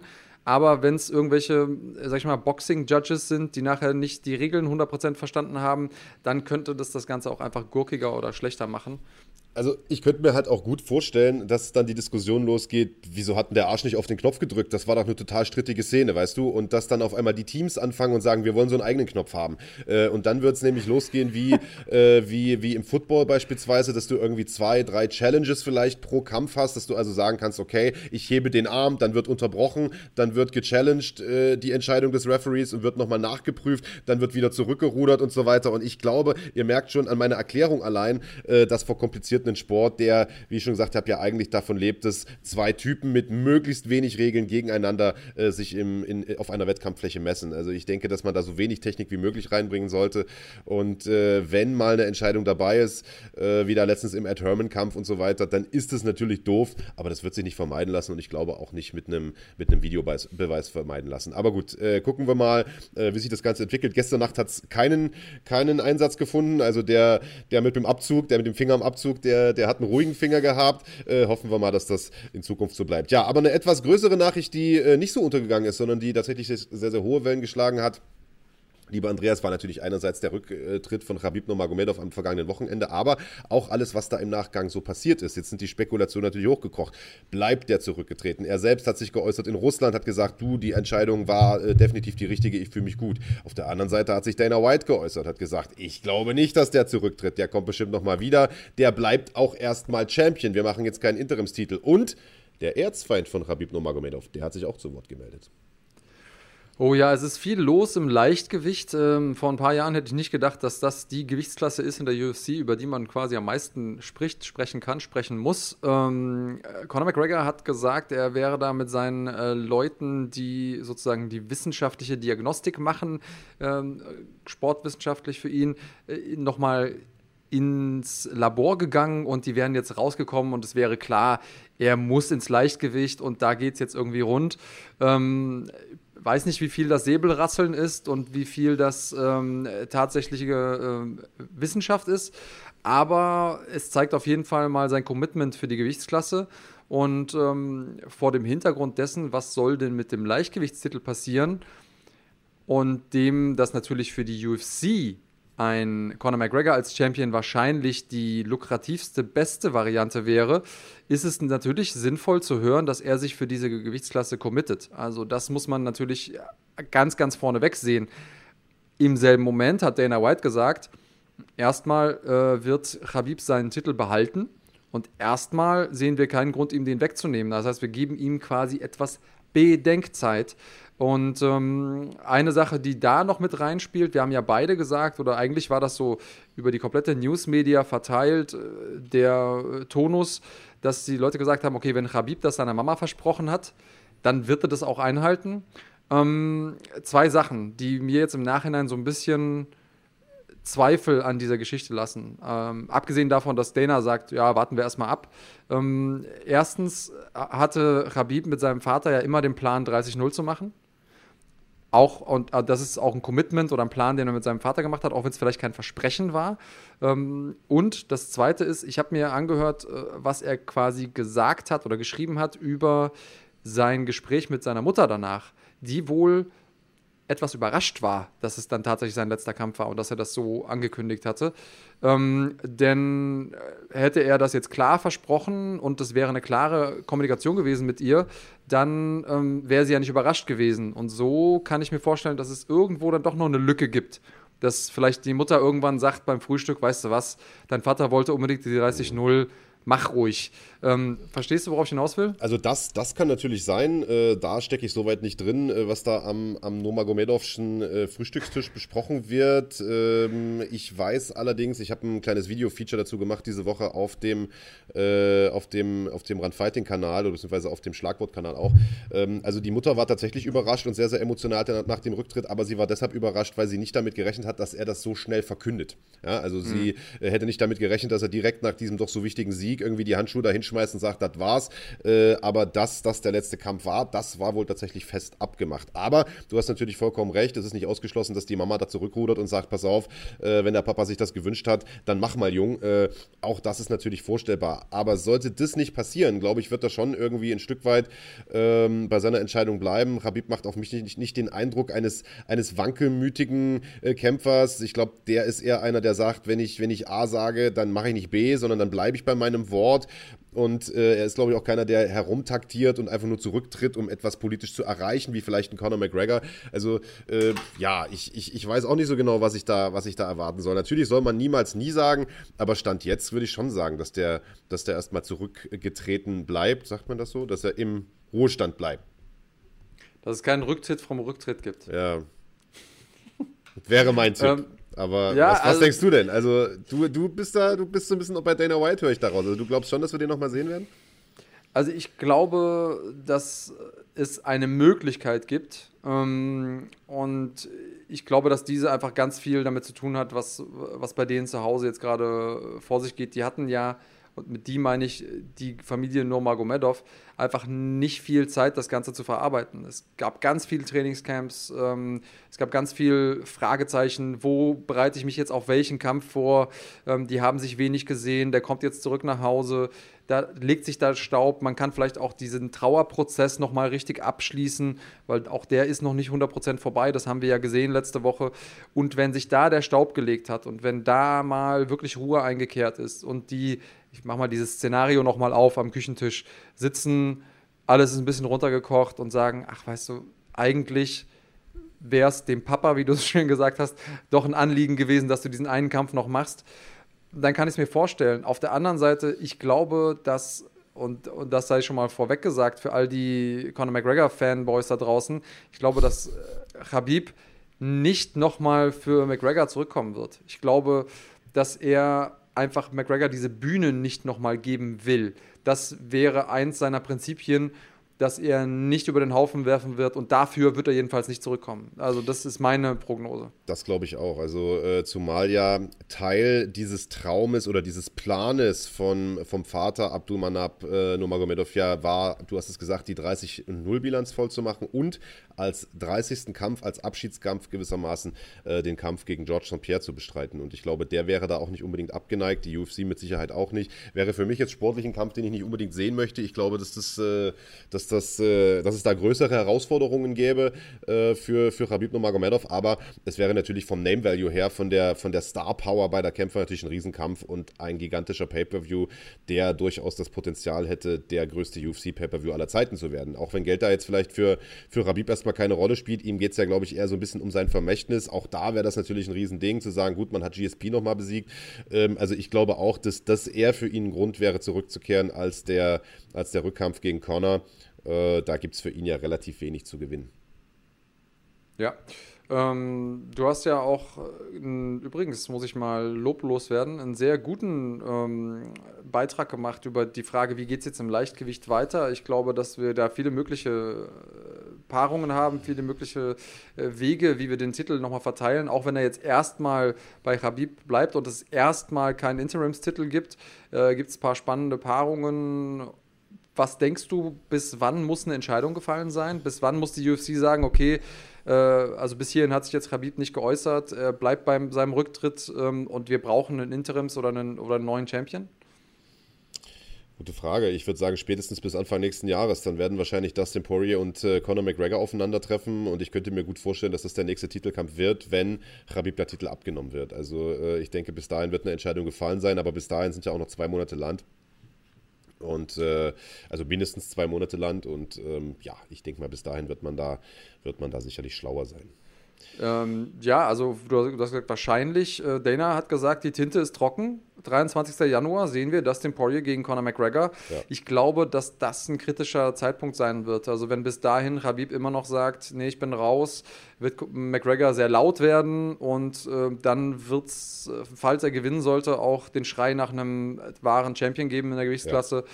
Ich glaube, das wird wahrscheinlich der Punkt sein, an dem sich äh, die Zukunft des Leichtgewichts in der UFC entscheidet. Ja, und richtigerweise wird es dann auch diesen Aufschrei geben. Also, äh, denn das nichts ist schlimmer als so eine, äh, so eine Gewichtsklasse im Winterschlaf und gerade im Leichtgewicht gibt es ja genug potenzielle Contender, die diesen Titel unter sich ausmachen könnten. Wie gesagt, da haben wir ja letzte Woche schon drüber spekuliert und ich im äh, besagten äh, kleinen Video-Feature ja auch nochmal. Also, da gibt es ja einige Namen, äh, die es verdient hätten, um diesen Titel zu kämpfen. Das heißt, sollte Khabib wirklich nicht zurückkommen, Titel abgeben äh, wäre die richtige Entscheidung oder Titel abnehmen, wie auch immer man es dann sagt. Ähm, sollte er aber nochmal zurückkommen, wäre das natürlich auch eine super Sache für den Sport. Tja, und damit würde ich sagen, sind wir heute auch am Ende einer doch sehr, sehr vollen Sendung. Ich glaube, wir haben eine ganze Menge abgehandelt heute, haben gut zwei Stunden voll gemacht. Andreas hat mir eine Menge Spaß gemacht. Wir sind nächste Woche zurück. Äh, wir haben es gesagt, auch da gibt es wieder eine große UFC-Veranstaltung. Äh, ansonsten, wenn ihr irgendwas von dem, was wir heute besprochen haben, noch nicht gesehen habt, holt es gerne nach. Es war wirklich ein langes, langes Kampfsportwochenende. Du hast es gesagt, Andreas, den Kampf Davis gegen Leo Santa Cruz hier auf Run Fighting, den solltet ihr euch unbedingt nochmal reinziehen. Also, das ist einer der besten Boxkämpfe der letzten Monate, wenn nicht Jahre gewesen. Und ansonsten haben wir euch hier in unserem Abspann nochmal zwei Kämpfe reingepackt von äh, Jan Blachowicz und von Israel Adesanya, die ja bald aufeinandertreffen werden. Also den beiden zu Ehren hier noch äh, ein paar Fights äh, von denen reingepackt. Viel Spaß beim Zuschauen. Das war's von uns für heute. In diesem Sinne, macht es gut. Bleibt cremig.